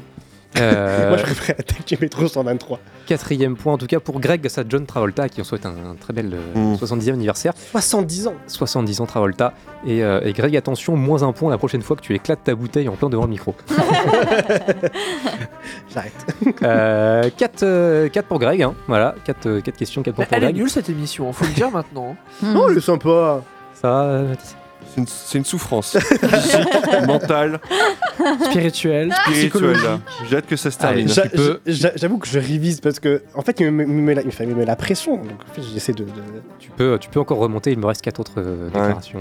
Bon après, tu veux Mathis il a quand même balancé deux anniversaires parce qu'il a révisé aussi. Donc, euh, Alors non, j'ai pas. Je vous le jure, c'est les propos. Non, mais ça, c'était hier. C'est les, les, les notifs de tes amis Non, Facebook, non. c'est ça Non, ouais, c'est film actu. Aujourd'hui, c'est euh, l'anniversaire de C'est film actu d'été où je mets leur bande annonce là. Puis ça met des fois, ils, souhaitent les anniversaires des acteurs et des réalisateurs. Et voilà. Ok. Et, euh, Du coup, tu sais, ça pop sur mon truc YouTube. Je suis ok. Bon. on a choisi euh, un autre. Euh, prochaine déclaration? Oui, bah. Allons-y, hein. On est blasé, euh, Antoine. donc Euh, Vous pouvez, il n'est pas trop tard Un pour bon, non, on est c'est pas ça. spectateurs donc de toute façon. euh, Mais sinon, j'arrête j'arrête de jouer, je sais pas. Oui, s'il te plaît. Attends, attends un petit peu avant de donner la réponse, euh, même si tu l'as. Euh, prochaine déclaration. Bah non. Je ne peux pas croire que nous ayons gardé le secret aussi longtemps. Dakota Johnson. Il a fallu tant de travail Denis pour Villeneuve. garder ce secret. Denis Villeneuve, tout le monde a signé avec son sang. Denis Villeneuve à IW concernant, je ne sais pas si vous l'avez vu du coup, Dune 3. Ouais. la participation à Dune 2 d'Anya Taylor-Joy, qui sera dans Dune 2. C'est désormais officiel, elle est apparue euh, euh, jeudi à la première londonienne. Ah, ils étaient tous habillés, mais c'était lunaire. Oui, bah, tous en costume de. Oh là là, c'était quoi ce bordel Argenté, Oh là là. Ouais, non, c'était c'était très particulier. Mais euh, voilà, Anya Taylor-Joy n'avait pas du tout été annoncée encore dans, dans Dune 2 et finalement elle fera bien un rôle dans, euh, dans ce film-là, Ah, L'une des plus belles actrices du monde et elle est très talentueuse. dans l'un des, des films les plus attendus euh, va être trop Bah, c'est toi qui attends le plus ici. Oui, je pense, oui. Qui l'attend? Ah, Franchement, là, dans l'équipe, qui l'attend en vrai? Super. Voilà, voilà, voilà Antoine. Moi, faut que je revoie le 1 déjà. déjà, déjà, juste ça, l'épreuve de revoir le 1. Juste ça. Ah, l'épreuve, mais le, le- le plaisir euh, incommensurable de, de- de revoir, de revoir Oh, ce la film. séance de torture. hein. Tu l'as rediffusé toi Vous êtes dans des ton grands malades. Non, non, non. Toujours pas C'est le Non mais euh, c'est- bref. Mais on sort le 2 et euh, avant-première euh, le, le mardi soir, mardi 27. euh, Voilà. Super. Il y aura personne, il y aura que toi en fait. Oh, si, si, moi je- j'y serai peut-être avec Julien. Oh, oh. Ouais. Ah, hâte d'avoir vos avis à, à après, la on ira, sortie. après, on ira au bar. Bande de bâtards. pour, pour oublier. Bref, prochaine déclaration. Je pense que les films d'horreur sont très intéressants Nolan Ouais, je l'ai lu. Christopher Nolan. Car ils dépendent de dispositifs très cinématographiques. Il s'agit vraiment d'une réponse viscérale aux choses et donc, à un moment donné, j'adorerais faire un film d'horreur. Oula Et je pense qu'un très Ah bon film d'horreur Non, pitié, non. Un film en IMAX Attends Pitié, non. C'est trop bien, un film Alors, d'horreur en IMAX. Il faut, il, faut, il, faut, il faut un peu de mouvement dans la caméra, Christopher. Il faut. Mais bon, attends, faut- pour l'instant, il dit Je pense qu'un très bon film d'horreur nécessite une idée vraiment exceptionnelle et celles-ci sont rares. Je n'ai donc pas encore trouvé d'histoire qui se prête à cela. Voilà, c'est pas encore prévu. Mm. Mais euh, si jamais il a une bonne idée, euh, Il va falloir arrêter les plans moyens, par contre. Il va falloir euh, varier les, échelles de plans. Nolan, il a une mise en scène tellement sage que euh, film d'horreur avec Nolan, ça fait pas rêver. quoi. Alors Alice, t'en penses quoi toi? Oh, j'en sais rien. Franchement, euh, pas grand chose pour l'instant. Si c'est un film d'horreur qui fait 2h30 et puis. euh, Avec des bons Et- tout le temps. Le montrer ah, puis derrière. qui- et puis qui se regarde filmer à chaque fois, euh, ça va être. euh, bon. Ça va être folklore comme cette cérémonie des- Oscars là. Ben ouais, on a hâte. hein. Je veux tellement. Juste pour voir la gueule d'Alice à 5h du matin, je veux qu'Oppenheimer gagne non. le meilleur film. Mais Non, je mais sais mais- pas. Tu sais, ce Juste qui pour la sera tête encore pire, d'Alice. c'est qui gagnerait meilleur Mais je- réalisateur. Je serais magnifique. Oh, Je serais. Elle serait sublime, quoi qu'on en dise. Je serais poker face. Regarde-le si tu Je serais très cernée. je serais cernée. Dans tous les sens. Très très cerné, ouais, ça c'est sûr. 5 Euh, points en tout cas pour Greg, un point pour Matisse. Avant-dernière déclaration. Parfois, je retire des scènes et je me dis, je ne peux pas Denis croire Villeneuve. que je coupe ça. Denis Villeneuve, le retour. En fait, il a révisé qu'une seule fois, c'est Denis Villeneuve. Il a, fait tout, il a tout fait Denis Villeneuve. Il a lu une interview. Euh, je me dis, je ne peux pas croire que je coupe ça. J'ai l'impression d'être un samouraï qui s'ouvre les entrailles. C'est Oh. douloureux. Je ne peux pas revenir en arrière et créer une créature à la Frankenstein et essayer de réanimer des choses que j'ai Une tuées. créature à la Frankenstein. C'est trop douloureux. Quand il est mort, il est mort et il est mort pour une raison. C'est un projet douloureux, mais c'est mon travail et le film l'emporte. Je suis très sévère dans la salle de montage. Je ne pense pas à mon ego, je pense au film. Denis. Ça, c'est facile. Il se suce Oh. bien, quoi, monsieur Ouais. Villeneuve. hein. c'est pas pire que Ah, Nolan. sur, sur quotidien, sur quotidien, c'était lunaire. J'étais tout ça en train de dire Ah, Denis, il est incroyable. Il est à moitié un demi-dieu, quoi. Mais moi, je, Il je est hyper exigeant, je pense, mais. C'est c'est quand même un, c'est un réel cool, Denis Villeneuve, mais euh, je, je trouve ça vraiment drôle cet extrait parce que je trouve qu'il il se suit vraiment pas mal et on sent qu'il y a une espèce de dimension spirituelle où son âme s'élève et il sent qu'il a un devoir sacré qu'est de produire le cinéma. Non, mais c'est vrai qu'après, quand en interview, euh, quelqu'un euh, du monde du cinéma déclare Je ne pense pas à mon ego, faut quand même toujours plutôt Ouais. se méfier. Oui, hein. mm, c'est ça. On n'est jamais, euh, on est jamais Ils très sont loin tous de, de, de toute l'inverse. façon, il n'y en a pas un dans l'eau qui n'a pas un ego un peu plus haut que la normale. Enfin, Bah, il y en je veux a. dire, ces, ces gens-là, euh, C'est- vrai. Ah, et ben non, mais ouais, il y en a. Il y en a, mais c'est vrai que c'est voilà, c'est quand même assez rare, quoi. C'est un peu comme les journalistes télé qui déclarent euh, je, je défie quiconque de, de, de dire si je suis de gauche ou de droite. Ouf. La réponse est vite trouvée. Déclaration que Léa Salmé a faite par exemple. Ah merde. Oh Oui, bah, c'est-à-dire qu'à un moment donné. Enfin, bon, on va pas rentrer dans Tu, ce- tu penses tromper qui exactement Personne. Euh, Bah cinq Après, pour Léa- Greg. Salamé, son mari, c'est bien Raphaël Glucksmann. Oui, c'est doivent être un minimum Oui, oui. compatibles. Et comme il est de droite, ben, machinal. Il t'en Il reste euh, encore ou pas? Une. Une? Allez, vas-y, on la fait rapide. 5 pour Greg, 2 pour Mathis. Dernière déclaration. Même si j'étais un peu dépassé à l'époque, j'étais aussi un jeune homme très confiant. Je voulais laisser ma Raphaël marque. Quenard. Après coup, Paul Mascal je crois que si j'avais un conseil à me donner, ce serait sois patient. Parce que mon parcours avec Star Wars, avec ce personnage en particulier, a été mouvementé. Yann, Mac- Jackson Adam Driver. Samuel Jackson Yann Mac- Désiré. Christopher Anderson. Mark Hamill Ah, comment il s'appelle encore? Mais aujourd'hui, je suis heureux de ce qu'on a construit autour de lui. C'est pour ça que je dirais à Samuel mon jeune Jackson. moi, patience. Harrison Ford. Personne. euh, faire. Ah, comment il s'appelle Anakin? Ah, Ah, Hayden Christensen. Oh merde. c'est ça, Hayden Christensen. C'est Jeanne qui est partie en première. Hayden Christensen. Anakin. euh, Qu'on ne voit plus. Merci beaucoup, Mathias. J'étais pas loin. hein, Mais mais qu'on revoit dans je ne sais plus quelle Je t'ai série. fait la euh, passe Obi-Wan, euh, ouais. Ahsoka. Dans Obi-Wan. Ouais, dont Ahsoka. Ah, dans. Ahsoka et Obi-Wan, ouais, ils le foutent partout maintenant. C'est très gênant. Mais, euh, Bah, il voilà. faut manger. Hein. Hayden Il a Christensen. vraiment une carrière bizarre, Aiden Christensen. Ouais. Oui, mais il joue dans le formidable Jumper que je Non. défends. C'est ce que j'allais dire. Non, non, non, C'est ce que j'allais dire, tu vois. C'est trop bien, Jumper. Moi, si Alice. Oh non. Tiens, mais ça va être son film de chevet la Sans semaine prochaine, intérêt. euh, Jumper. Jumper, c'est trop bien Jumper. J'annonce que le, la chronique, enfin, tant attendue de Oui, c'est vrai Antoine film de chevet revient. cette saison, j'en ai fait film un de chevet lors de la de première émission de l'année. Film de chevet, du coup, ça sera sur Jumper la semaine prochaine. Merci Antoine pour euh, ce contest qui gagne?